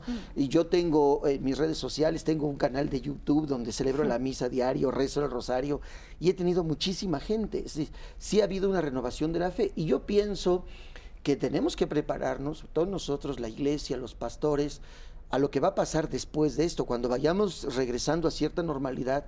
Yo pienso que al menos al principio, ¿no? Después las cosas, a veces somos medio duros de corazón y algunas gentes regresarán a lo mismo, pero yo pienso que al principio sí cuando volvamos a cierta normalidad, mm. la gente va a regresar con más expectativa, con más ganas. Con más gusto. Y yo pienso que estas, todas estas expresiones que ahorita se han visto limitadas, se van a renovar, porque no lo hicimos dos años, tenemos que pagarlo de alguna manera. Mm. Y entonces la gente va a volcarse de nuevo a todas estas cosas, porque tienen que cumplir promesas, como decíamos, tienen que eh, descargar todo eso que, que está, toda esa energía acumulada ¿no?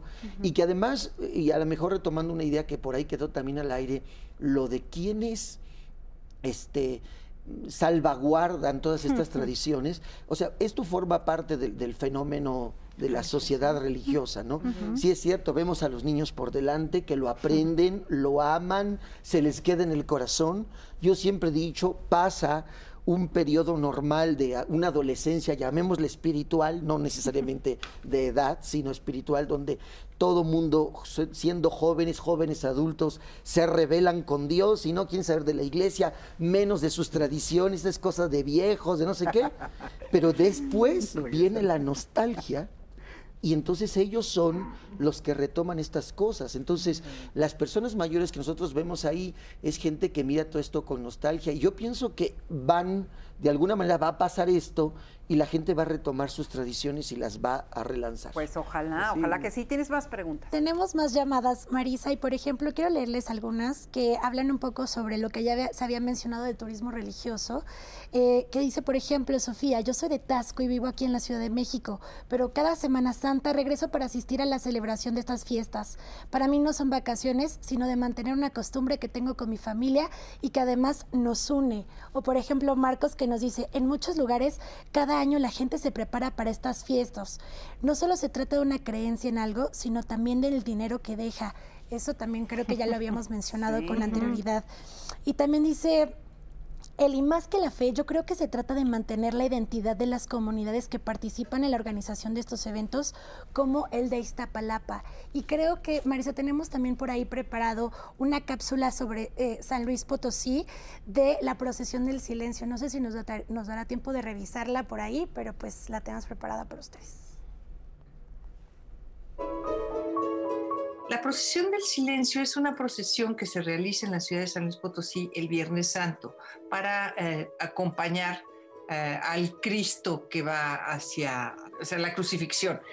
Y eh, es una procesión que tiene su origen en las procesiones que se celebran en la ciudad de Sevilla.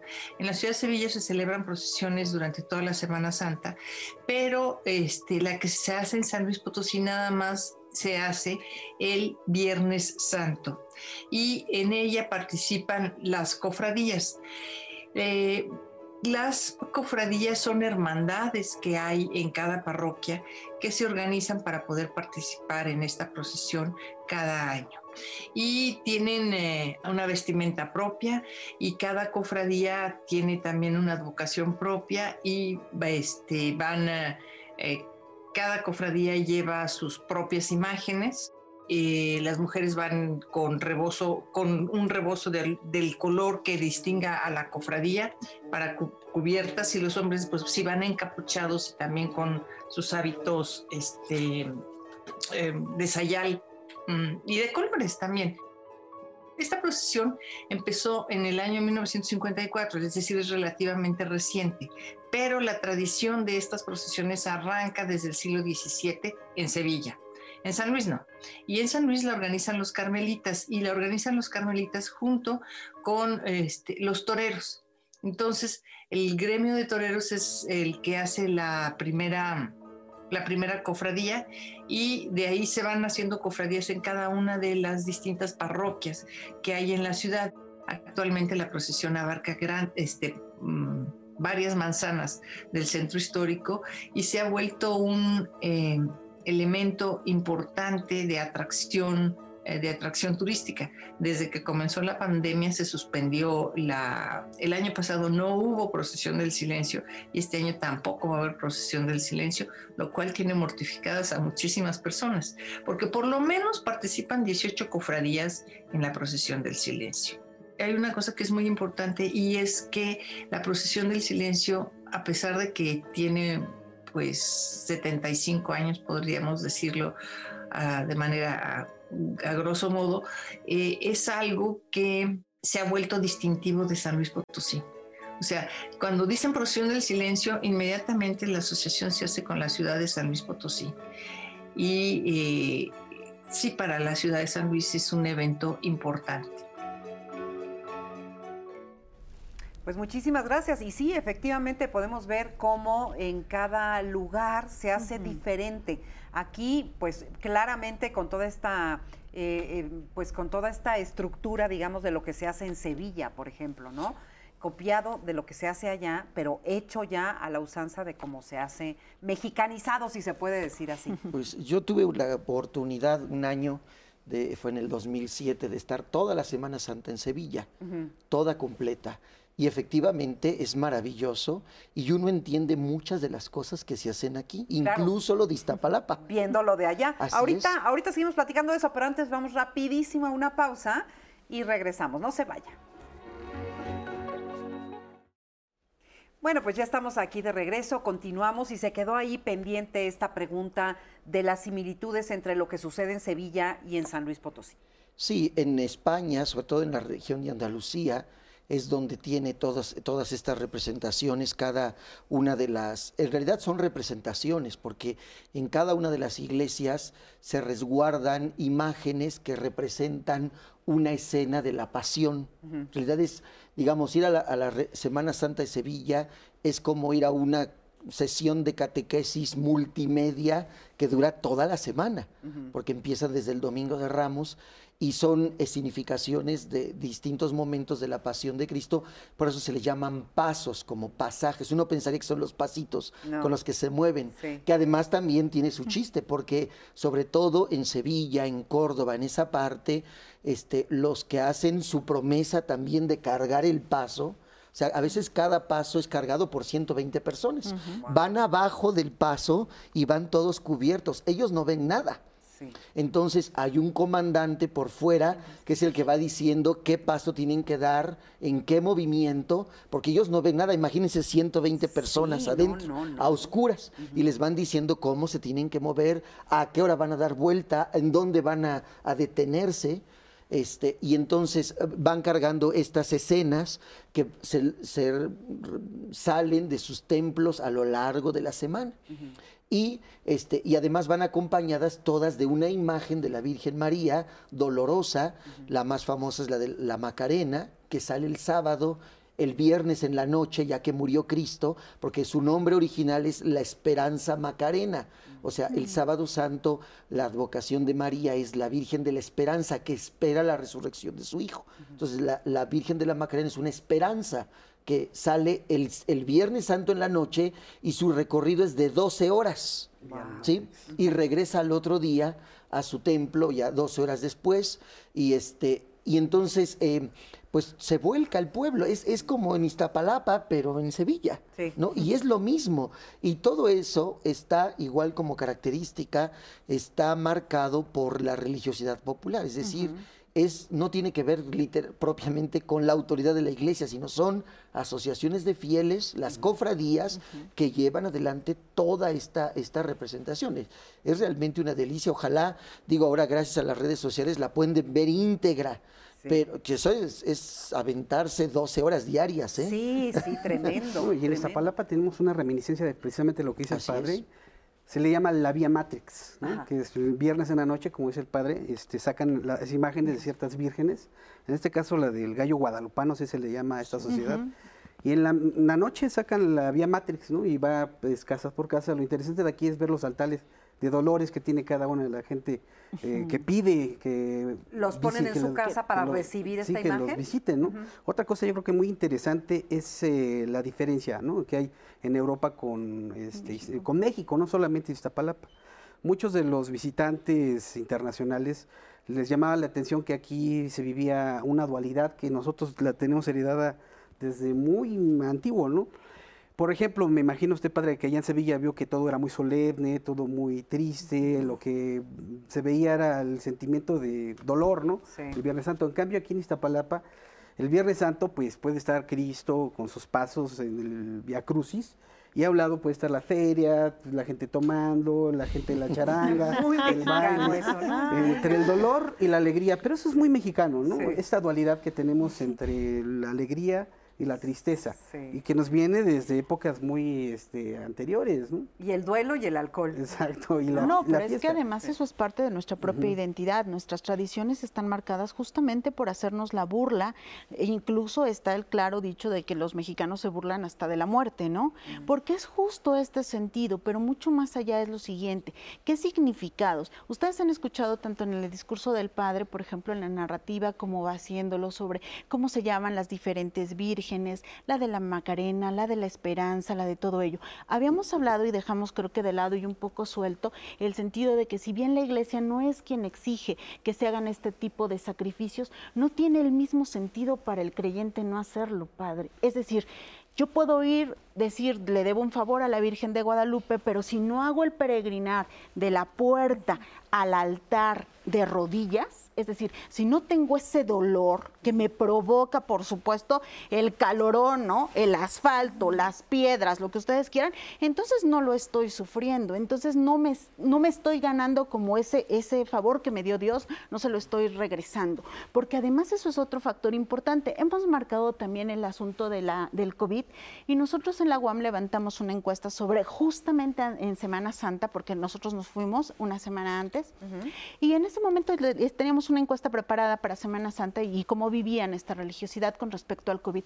Y fue interesante, porque la primera de las, preguntas era, bueno, ¿qué pasa ahora con el COVID y su, y su religión? ¿Qué piensa? ¿Por qué cree que, está sucediendo el COVID en, en el mundo? Es un castigo divino. Ah, ah, era muy, muy elocuente con la parte del pensamiento social y religioso que está latente en nuestros días. ¿Cuándo se va a acabar? Cuando Dios lo quiera. Y entonces viene algo súper importante que era lo que decía el padre. Van a vivir más la religión, se van a volcar más. Sí, fue los primeros meses, los primeros tres meses. Nosotros sondeamos a, este, a las personas que entrevistamos qué habían hecho y resulta que se sentían más apegados a su religión, porque además hay un experimento muy interesante. Cuando sucede algo trágico, lo primero que decimos es, ay Dios mío, ¿no? ¿Va a temblar? Ah, ¿No? Diosito Hasta los ateos, gracias a Dios. Ya ves, padre. Pero entonces eso da cuenta de un pensamiento arraigado, es decir, anclado en nuestra memoria. Y en el momento en el que sentimos en peligro, apegarme a la religión es lo primero que conozco. Ahora bien, ¿cómo va todo esto aunado? Es decir, le preguntamos ello y lo que colocaron en la casa de los creyentes que entrevistamos fue lo siguiente una virgen. ¿Y qué virgen creen que había? Que colocaron en el altar. Guadalupe. Pues la de Guadalupe, por supuesto, Maritza. Y Naim. Y después, ¿qué pasaba? ¿Qué más colocaron? La Biblia, un espacio, es decir, dieron a su lugar un espacio, y lo peor, una manzanita roja. ¿Y esa qué simbolizaba? Pues es de la buena vibra, es para alejar los males. Ah, ya te entendí. Es decir, ¿qué pasa con todo ello y lo que hemos la mezcla. Claro, eso que conocemos como híbrida, ¿no? Somos híbridos, estamos mezclados y que en teorías, ¿no? Para no hablar de teorías y que no se me aburran, tiene que ver con la convencionalización, es decir, con una serie de elementos de diferentes culturas que entonces se mezclan y nosotros hacemos la propia. Entonces nos da sentido. Entonces, ir de, ir de rodillas, ir descalzo, irme flagelando, me da sentido a mí, a mi comunidad, a mi tradición y a mi ritual. bueno, y todos sabemos que México, pues eh, los mexicanos eh, ligamos mucho el sacrificio, el dolor con el merecimiento del cielo, ¿no? Sí, exactamente. Yo, ah, eh, sobre esto que está diciendo, yo un día se, fui, invitado, ¿se acuerda Marisa, a un programa de espiritualidad? Y hablábamos, porque esto abre mucho el espectro, ¿no? O sea, tal vez lo religioso lo, lo focalizamos a una práctica propiamente de una doctrina, llamémoslo así. Pero lo, lo espiritual abre un poco más el panorama. Por ejemplo, estos días yo creo que los formalmente católicos lo viven dentro de los lineamientos propiamente católicos, si abrimos más el espectro de lo religioso, ¿no? Y todavía más de lo espiritual. Habrá personas que no necesariamente católicas, ni siquiera cristianas, pero que, que, aprovechan estos días para interiorizar para muchas de estas cosas, ¿no? Y eso abre eh, a, eh, espacios, a expresiones como lo que ella misma nos está, nos está diciendo, porque pues hay gente que mezcla lo cristiano, lo católico con las supersticiones, con que es como también se pudo haber vivido la pandemia, efectivamente, ¿no? Eh, basta entrar a las redes sociales, a YouTube, por ejemplo, y ver que ahí hay muchos mm, telepredicadores que te recetan toda serie de alternativas religiosas, cuasi religiosas, para religiosas, religio, este... Es que ese sería un tema fascinante para otro tipo, digamos, de programa, porque justamente habla del pensamiento mágico y de que uno se agarra de lo que sea cuando estás en un momento de dolor, como lo que decías tú, ¿no? El, ay, Dios mío, ayúdame, ¿no? inclusive siendo ateo. Exacto, sí, por eso, ahí, por ejemplo, para nosotros como Iglesia Católica, como pastores, pues nuestro desafío evangelizador es precisamente ayudar a la gente a distinguir entre lo que es efectivamente la fe y lo que son todas estas prácticas, ¿no? Ese es nuestra, nuestro continuo desafío, pues a veces lo logramos, a veces no lo logramos, pero eh, a lo que, lo que yo quiero valorar, sobre todo, más allá de esto, es cómo, pues, la, todo ser humano, independientemente de religión, de credo, necesita, simboliza, ¿no? Aquí los antropólogos me ayudarán a, ser más preciso, tiene la necesidad de simbolizar, incluso el que no cree, mm, de simbolizar su no creo. me llama la atención que en estos días los, hasta los presentadores de la televisión privada, no dicen, bueno, eh, estos días les recomiendo ver estas películas porque el arte escena, yo no soy creyente, pero les recomiendo. o sea, a lo que voy es a que todos necesitamos simbolizar lo que traemos Pero todo, ¿no? La verdad es que somos, somos símbolo de todo. Por eso tenemos estas, las festividades, las tradiciones, no solamente las tradiciones que nos vienen por fuera, sino las propias de nuestra casa, de nuestra familia, de nuestro hogar.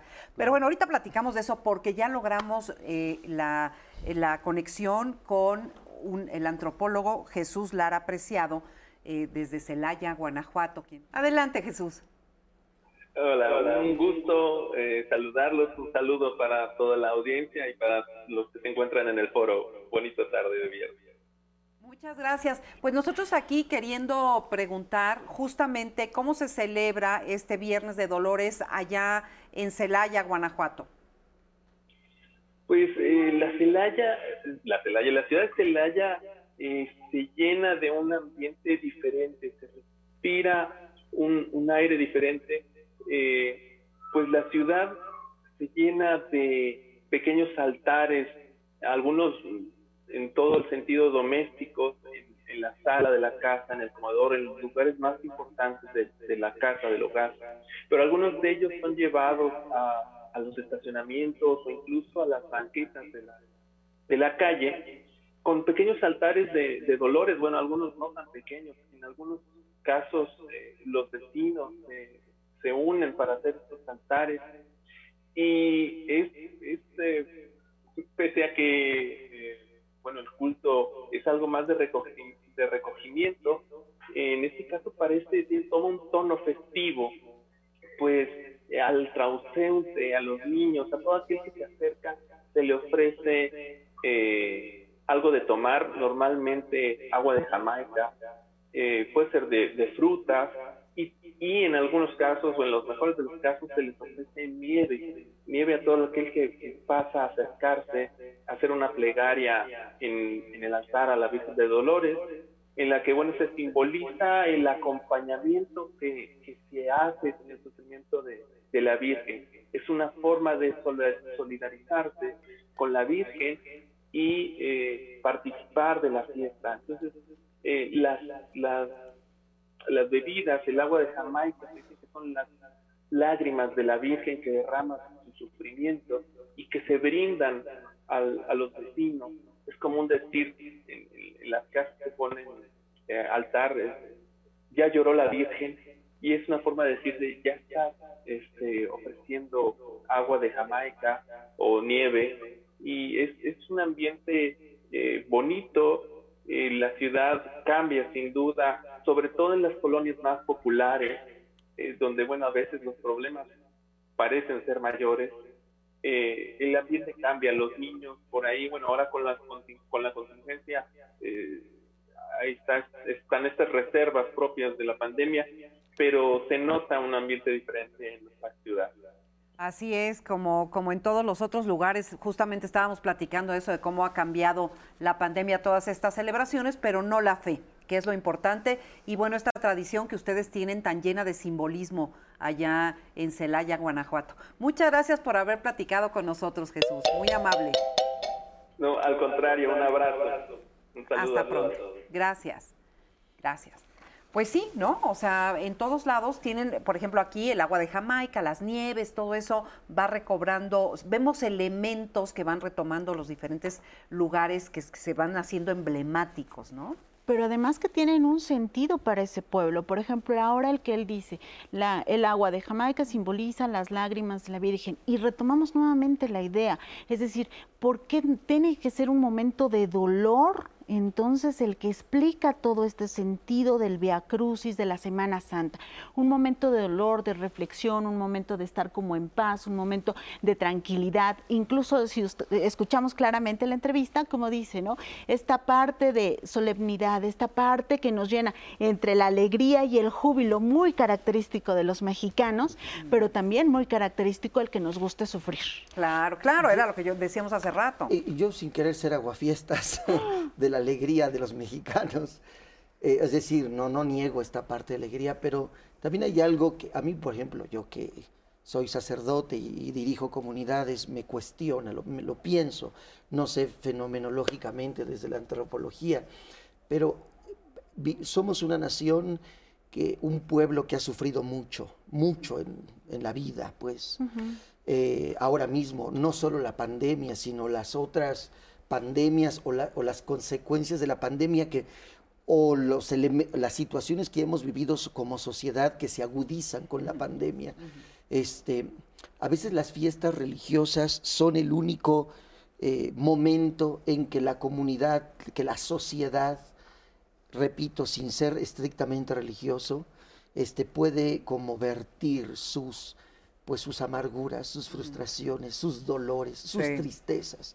Sino, de verdad, fuera de las fiestas sociales seculares, me refiero, por ejemplo, al 15 de septiembre, no o sé las qué fiestas familiares. Exactamente, o sea, pero me refiero como ah, gran sociedad, ¿no? Pero como gran sociedad. Este, pero fuera del 15 de septiembre no tenemos otra fiesta así como característica, no sé, no me viene ahorita ninguna otra a la mente, así donde la sociedad se, se vuelque a las calles, hagamos fiesta en las calles, verbenas, digo, eh, tal vez las fiestas de los pueblos, de las comunidades. Pero este, las fiestas religiosas son los grandes momentos en que los pueblos, las sociedades, pues desatan toda su en alegría y en júbilo, sí, pero también con un dejo de amargura, de tristeza, ¿por qué? Porque no nos va bien, porque hay mucha violencia, porque hay esto, porque hay aquello. Y este es el momento en que podemos hacerlo. A lo mejor ahí se respondería que a veces en estas fiestas haya exceso, exceso de alcohol, excesos, muchos otros excesos. Yo lo veía en los pueblos en los que he estado en Xochimilco, ¿no? Que en las fiestas patronales, pues sí, o sea, por más que uno les dice no beban, etcétera, pero la gente dice, es mi pueblo, es mi fiesta, es el momento, es con los vecinos, es con los amigos. Pero a lo que voy es que son los momentos. Es una fuga. Exactamente. Y entonces por eso esa cosa rara de que, digo, en, concreto en Semana Santa, ¿no? Esa cosa rara de que estamos celebrando el dolor, bueno, estamos celebrando o recordando el sacrificio de Cristo y hay estas otras cosas de júbilo. O sea, yo más bien no lo explicaría dentro de lo formalmente religioso, sino de lo social. De lo social. En lo que, si no es ahora, cuando ¿Sí? se ha convertido pues en que exactamente somos eso, ¿no? Somos siempre esas, esos dos lados y esas dos caras para todo. Pero yo creo que así se manifiesta en la vida misma, ¿no? Este, podemos estar muy tristes por algo, pero pues lo vemos en los velorios, ¿no? Estás triste y estás de duelo, llorando la pérdida de alguien, pero también te ríes de un chiste. Y es que somos así, somos esas dos cosas. Integrarlas a mí se me hace que es muy importante, porque somos eso y porque la alegría no quita la tristeza, ni la tristeza te quita la alegría. Entonces, pues yo creo que si nos entendemos así, eso nos va a ayudar para entendernos mejor como sociedad. Oigan, pues eh, eh, quiero decirles que hoy, quiero hacer una pausa para decirles que hoy, 2 de abril, es el Día Mundial de la Concienciación sobre el Autismo. Por ello, y para justamente eh, coadyuvar a hacer esta conciencia, hemos preparado este material, esta cápsula que me parece interesante que vean. Así que acompáñenos, por favor.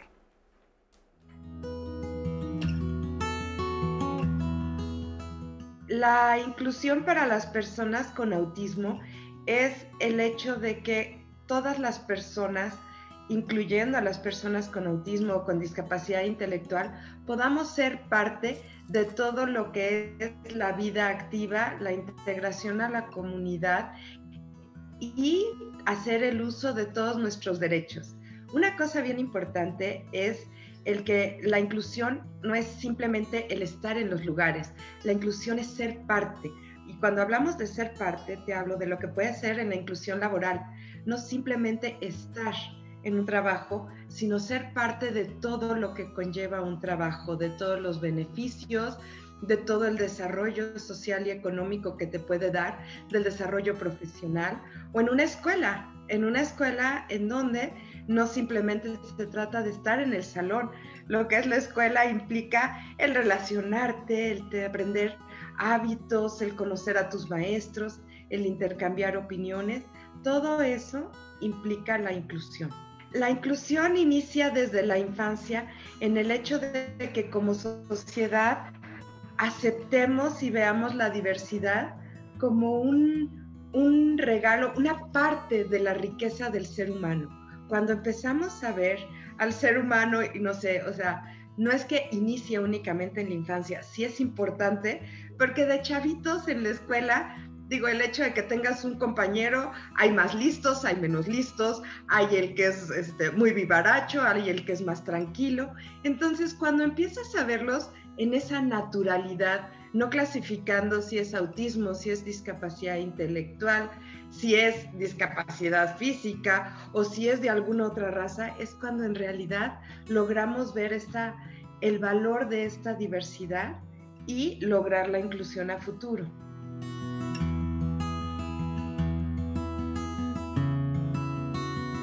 La inclusión es sumamente importante porque cuando hablamos de el desarrollo de nuestro país, yo creo que se tiene que hablar de incluir a todos, no podemos decir que hay el desarrollo para unos o para otros. Es decir, el desarrollo de México se tiene que ver reflejado cuando todos estamos incluidos en esta parte.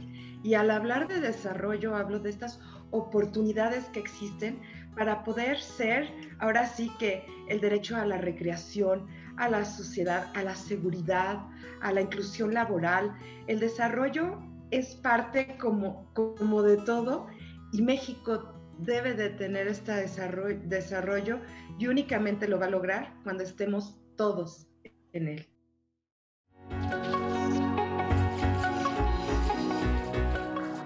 Disfrazar a todos, vestirnos todos de una misma manera, que todos pensáramos de una misma forma, que hubiera un libre pensamiento. Los pueblos originarios dicen, momento, nosotros no somos así fue la apropiación que se hicieron de esto. ¿no? El Cristo se mexicaniza, el Cristo se vuelve indígena, ¿no? en este caso es el de Iztapalapa. Ahí se entiende mucho mejor que los eh, sean los nativos de Iztapalapa los que toman los papeles, este, hacen una promesa, les implica una preparación espiritual. La representación que es la parte simbólica, pero aunada con la parte religiosa esos aspectos religiosos los tomas y los haces parte de tu vida. Tanto que es así que entonces la preparación le da todo un sentido. Y entonces separar esta representación de lo religioso, estaríamos hablando de otro evento. A pesar de que tiene un origen y tiene circunscrito toda la cuestión de lo que es religioso, también habla de una resistencia, un Cristo que de repente se le olvidaba los diálogos, que hace rato pues decimos, no es un teatro, es un exvoto, ¿no? La gente lo hace de, verdad por tratar de cumplir una promesa. No vamos a ver las grandes actuaciones, vamos a ver la representación del exvoto y la promesa que a pesar de la pandemia se sigue realizando. Ellos están hoy enfrentando a un desafío de estar expuestos por los medios de comunicación. Antes era una noticia, pero ahora salen en vivo. Pero pasaban 5, 10 minutos y se acabó. Hoy pasan todo el Via Crucis. Y además que nosotros vemos es al Cristo y a los actores principales, pero atrás hay siete mil nazarenos cargando su cruz, hay siete mil o más porque están asociados. Y hay quienes prometieron, como los de Iztapalapa, realizar la celebración de Semana Santa año con año, que fuera por los siglos de los siglos. Pero ¿qué connotación tiene para ese pueblo? ¿Cuál es la identidad y la razón de ser? Semana Santa, por supuesto, es una característica para dos tipos de poblaciones. Es la gente más adulta la más apegada a este tipo de tradiciones, como van los niños, ¿no? Al frente y entonces son los que van abriendo la procesión, como una manera justa de ir involucrando a los más pequeños a los rituales y a la manera que le da un sentido. Quizá para otra población, la más joven, donde finalmente este periodo es todo menos de reflexión.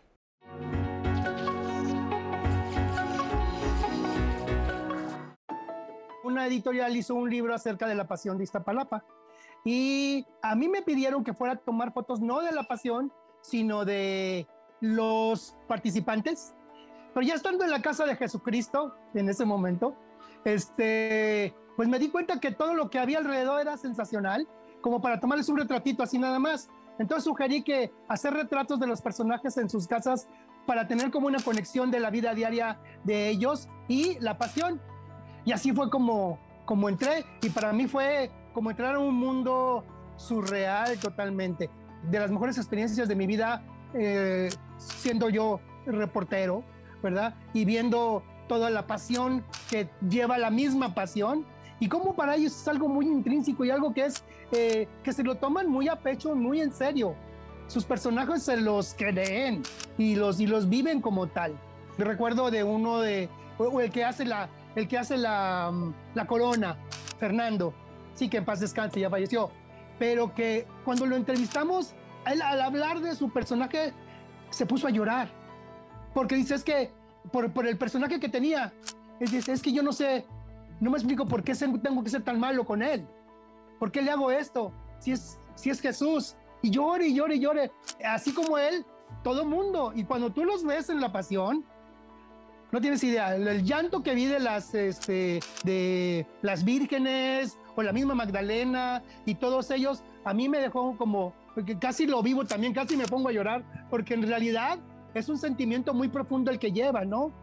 A los nazarenos, que tienen que ver con esto, pero no son los, personajes principales, los nazarenos son gente del pueblo, ¿sí? Que se visten de morado eh, y cargan su cruz por los ocho barrios ¿Y qué es lo que pasa con esto? Que lo que están haciendo es que están pagando un favor o una manda de algún favor que le pidieron a, Cristo de la cuevita, pero hay quienes, aparte que ya hayan cumplido con su manda en su momento, como el caso de algún niño, ¿no? Que le tocó y pues anduvo cargando su cruz, lo siguen haciendo hasta la fecha. El hecho de la Semana Santa no termina ahí. Eh, el día de la Santa Cruz, que es el 3 de mayo, los que fueron Jesucristos agarran sus cruces y van y se suben al lugar donde se hace la, crucifixión, la pasión. Y son pues los más que, que puedan. Entonces tú ves ahí un, un ramillete ahí de cruces y todos los que van llegando hacen una misa, ¿sí? Pues dedicada a la Santa Cruz. Y no va mucha gente, fue lo que me sorprendió que, que fueran ellos, algunos familiares, algunas personas con sus cruces para ser bendecidas, pero a mí también se me hizo impresionante el hecho de ver la unión que tienen entre los Jesucristos que fueron en reunirse para el Día de la Santa Cruz. Y es como, para mí es como el colofón de, de las celebraciones de la Semana Santa en, en el año que está sucediendo. Qué interesante, la verdad, yo no sabía de esta reunión que tenían justamente pues todos los cristos que van con sus cruces, lo que acabamos de escuchar. La verdad que, y con eso, como dicen, es el colofón, es lo que cierra. Y, este, y ahorita estábamos platicando justamente que qué pasa si, si no logran llegar con la, con la cruz.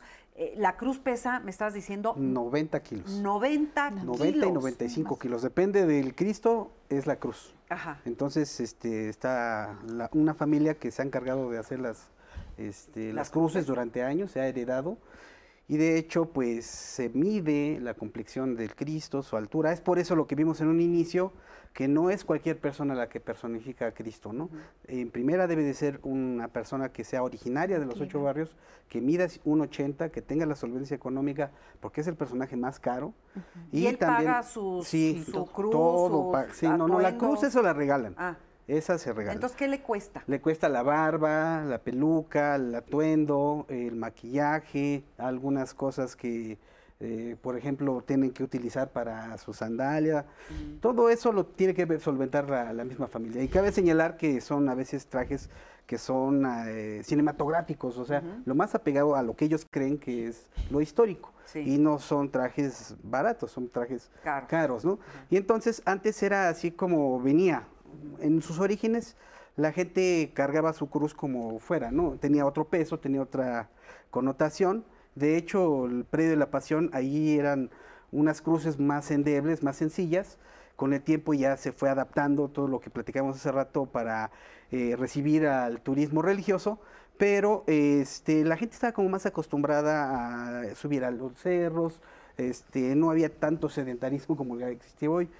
Es un fenómeno muy reciente de la juventud que ha Era lo que me estás diciendo, que no están a veces con la preparación física necesaria para que logren llegar. Ha habido incluso algunos que no han llegado.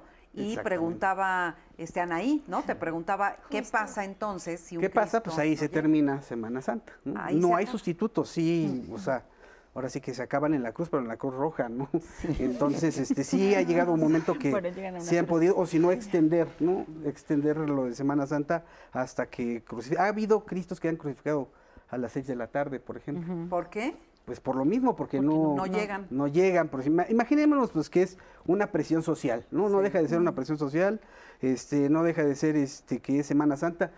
Recordemos qué calor hay ahorita, No, pues sí. el, el asfalto, que vienen investidos del traje, con su peluca, y aparte, pues quieran o no, pues sí es simbólico el azote, ¿no? Pero sí lo van azotando. Y cargando la cruz, y aparte son Y el tres nervio kilómetros. y todo. ¿Cuánto? Son tres kilómetros. kilómetros. Del, no crean que son así plano. O sea, va de plano a ir subiendo al Cerro de la Estrella hasta el Predio de la Pasión, el cual sí es muy, muy pesado. Y entonces eh, ya el Comité de Semana Santa se ha pedido que sea una preparación no solamente religiosa y espiritual, sino que sea física, ¿no? Física, Si se dieron cuenta, el Cristo estaba entrenando en el Museo de Fuego Nuevo que está en la falda del Cerro de la Estrella. Sí. El Cerro de la Estrella siempre ha sido una maravilla para los que quieran. Para entrenar. para entrenar. Entonces ahí van cargando. Tienen que prepararse con mucho tiempo de anticipación y deben de tener estas pruebas que se les hacen. Ok, y me imagino que b- b- la culminación máxima es que el Cristo sí llegue y que sea crucificado y debe ser un momento de clímax ahí muy fuerte. Dos notas curiosas. Este, el- la cinematografía siempre le ha llamado la atención, ¿no? Enrique Rambal, que este es el famoso Cristo que todos tenemos en la mente por el cine de oro, Sí. este, ya empezó a advertir la importancia que tenía Semana Santa, ¿no? Y su impacto en los medios masivos de comunicación. Cabe señalar que él fue y pidió a los que organizaban en ese entonces Semana Santa que si podía representar a Cristo. Entonces los de Iztapalapa En dijeron... Iztapalapa. En Iztapalapa. y dijo, pues, pues adelante, ¿no? Sí. Siempre y cuando pues se apegue a nuestros usos y costumbres. Ajá. Los usos y costumbres es lo que yo estoy diciendo, ¿no? Cargar la Cruz. crucecita Sí, porque pesadita. Enrique Rambal pedía que hubiera extras, ¿no? Que él saliera hasta que ya lo fueran a crucificar y lo exaltaran, cosa que no. No. En este año cabe señalar que también otro actor, Danilo Carrera, pidió lo mismo, pero nos piden al 20 para el ratito, ¿no? O sea, si se presentaran yo creo con tiempo y forma, a lo mejor el comité que no es cerrado, sí sería abierto, pues diría, órale, adelante. Pero no sería justo que le quitaran al chavo que hoy está practicando y que está este, ejercitándose y haciendo todo por... Pues que, por que compita, ¿no? Junto con los demás. Pues sí. O sea, no es tan Sí. cerrado, para- para que vean que no es tan cerrado el comité de Semana Santa, ¿no? Muy bien. Yo creo que a lo mejor, y quizás si no, no es tan cerrado, sí perdería cierta característica y identidad de aguas. local. Por supuesto, porque una, una de las características y razón de ser de este ritual es justamente que sean originarios y que el Cristo, que él tiene el papel principal, sea justamente de Iztapalapa.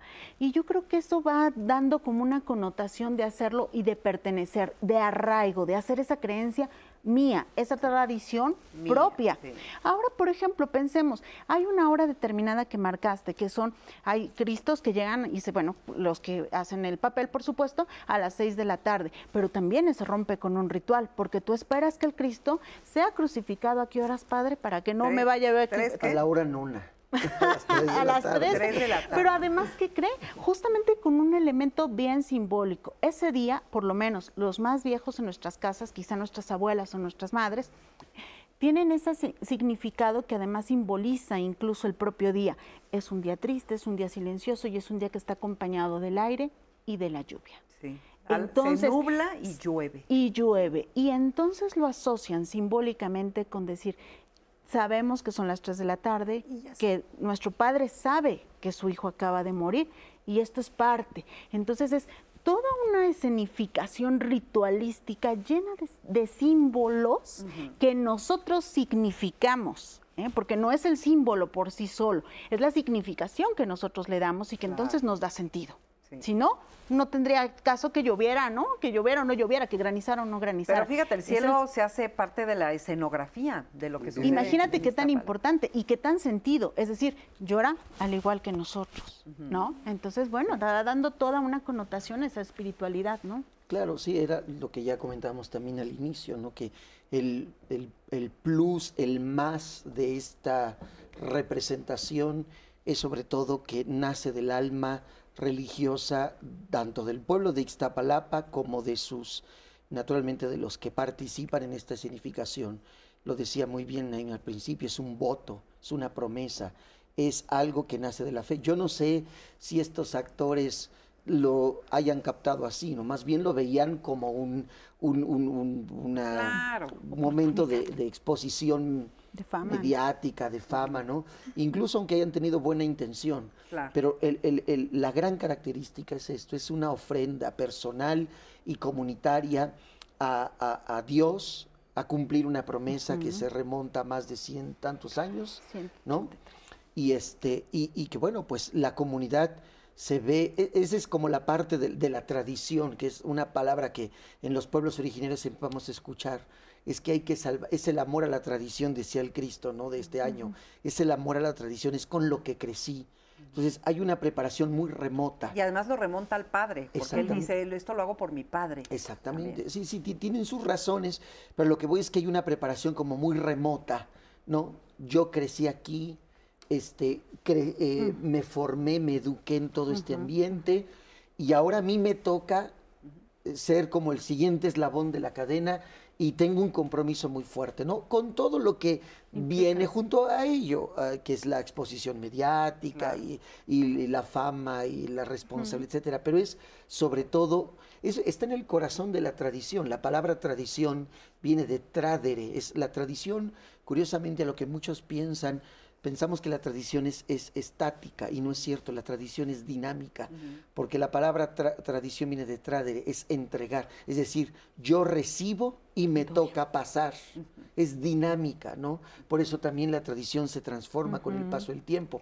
La- Una pregunta decía, ¿no? De los, de las, Y, y tenemos muchas preguntas, así que vamos a aprovechar estos últimos minutitos para que se las hagas, Anay. Totalmente, padre, porque aparte de lo que usted menciona, eh, justo el mensaje de Eduardo que dice, me sorprende que se requieran tantas cosas para representar el papel de Cristo, pero me sorprende más que sean tanto los jóvenes interesados. ¿A qué se debe esto? Y creo que lo acabamos de re- responder perfectamente, este honor, esta, esta parte de pertenencia El social, orgullo. el orgullo que tienen cada uno al, al representar este papel en, en este momento de tradición, ¿no?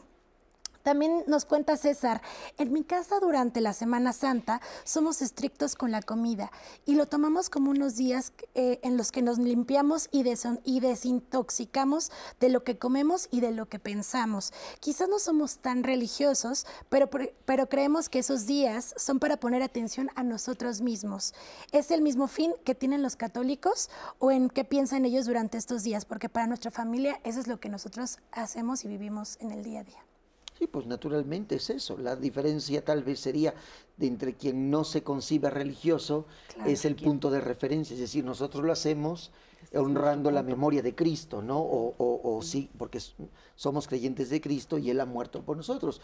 Ellos, en el, lo que yo decía ya también hace un momento, en el más amplio espectro de la espiritualidad, encuentran sus razones para recogerse también en estos días. Además, para dar sentido, ¿no? Yo creo que hay un factor bien importante y es el individuo busca darse sentido a toda, en todo momento, y es decir, la vida cotidiana tiene tu propio sentido. La religión le da un sentido, la no religión también te da un sentido. Entonces, el vivir a través de estos rituales, porque además no solamente son este tipo de rituales, sino, por ejemplo, estos que llenan, y además que decían, llenan ciclos o cierran ciclos. Qué curioso, ¿no? Esa parte de los ciclos es muy prehispánica, pero también es una, es una parte que nos permite renovarnos, como si fuéramos otro. Y, por ejemplo, nada más simbólico que el, que el, día de sábado de gloria, sí, ¿no? La, ceremonia del fuego nuevo. Hecho, eso me iba a referir, que la, la fiesta de la Pascua se inscribe dentro de una fenomenología humana más amplia. En todas las culturas el equinoccio de primavera mm. tiene un sentido, en todas. las culturas prejudías o las que se inscribe la religión judía, los mismos este, Mesopotamia, Egipto tenían sus rituales en el equinoccio de primavera. Aquí ni se diga. Hay una pues, celebración judía que empata con la Semana Santa, generalmente. hay que tomar en cuenta también el calendario, padre, ¿no? El calendario, independientemente de nuestras creencias tienen origen religioso. Todos los calendarios tienen origen religioso. Entonces también coincide con estos días feriados. No, comentaba mucha gente que, por ejemplo, vive en el extranjero, que pues recibían con mucho ahínco estas fiestas, sobre todo las patronales, aunque no creyeran, porque es el momento de reconectarse con la familia. Oye, pero no hemos dicho que cambia de fecha. O sea, digo, por días, pero pero ¿a qué se debe? Porque eh, precisamente por esto que estamos diciendo. Para que porque vaya está con el ligado, sí, exactamente. el, mandato bíblico, pero hay que entenderlo también en el contexto en el que se da. El mandato bíblico es que se celebre la Pascua en la primera luna llena de primavera. ¿Por qué ah. razón?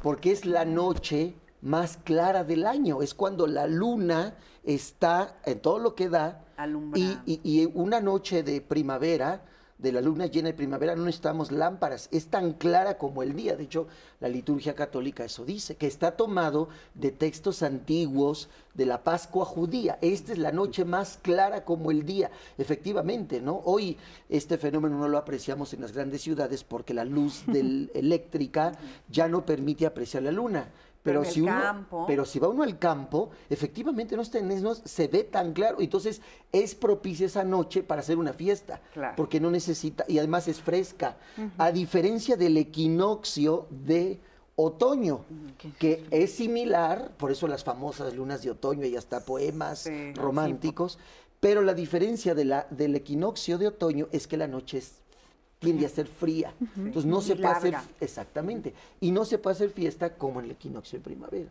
Entonces sí efectivamente está ligado a todo esto. Aquí Cristo fue asumido de esa manera, ¿no? Cristo que es enterrado eh, de alguna manera fertiliza la tierra y estamos próximos, ¿no? A que llegue la este, primavera, la fertilidad. No es casualidad que Cristo se quiera quedar en una cueva, ¿no? Y por eso se llame el Señor de la Cuevita, donde un cerro que tiene más de 144 cuevas, se veneraban deidades dentro de estas cuevas, ¿no?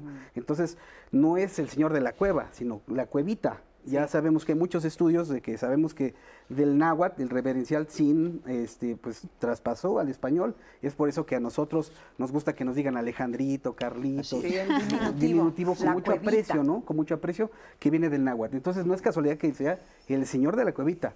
¿Y el resto del año qué pasa con la cuevita y qué pasa con Pues pasan muchas cosas. Es que al igual que todos los pueblos originarios, tienen un calendario sumamente cargado, ¿no? Ahorita vimos tan solo lo de la Santa Cruz, pero también tienen lo del Señor de la Cuevita, pero también tienen las fiestas litúrgicas, pero también tienen Las fiestas todas las fiestas patronales, la Virgen de la Bala, por ejemplo, que es una de las cuatro protectoras de la Ciudad de México, y ahí se conjunta esta dualidad, ¿no?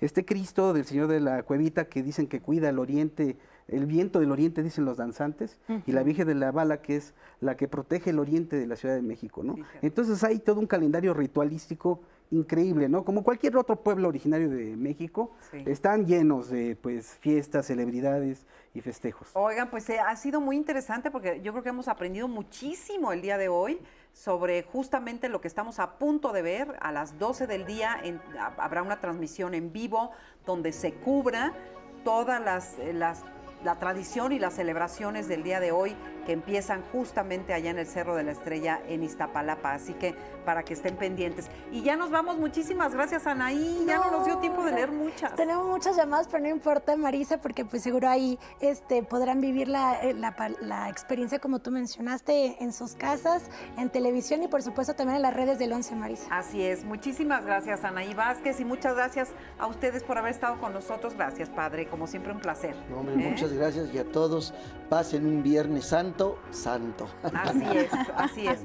Muchísimas gracias. Nos estamos viendo la próxima semana, por supuesto, y todos los días en Diálogos en Confianza en punto de las 9 de la mañana. Hasta muy pronto y que tenga un extraordinario día.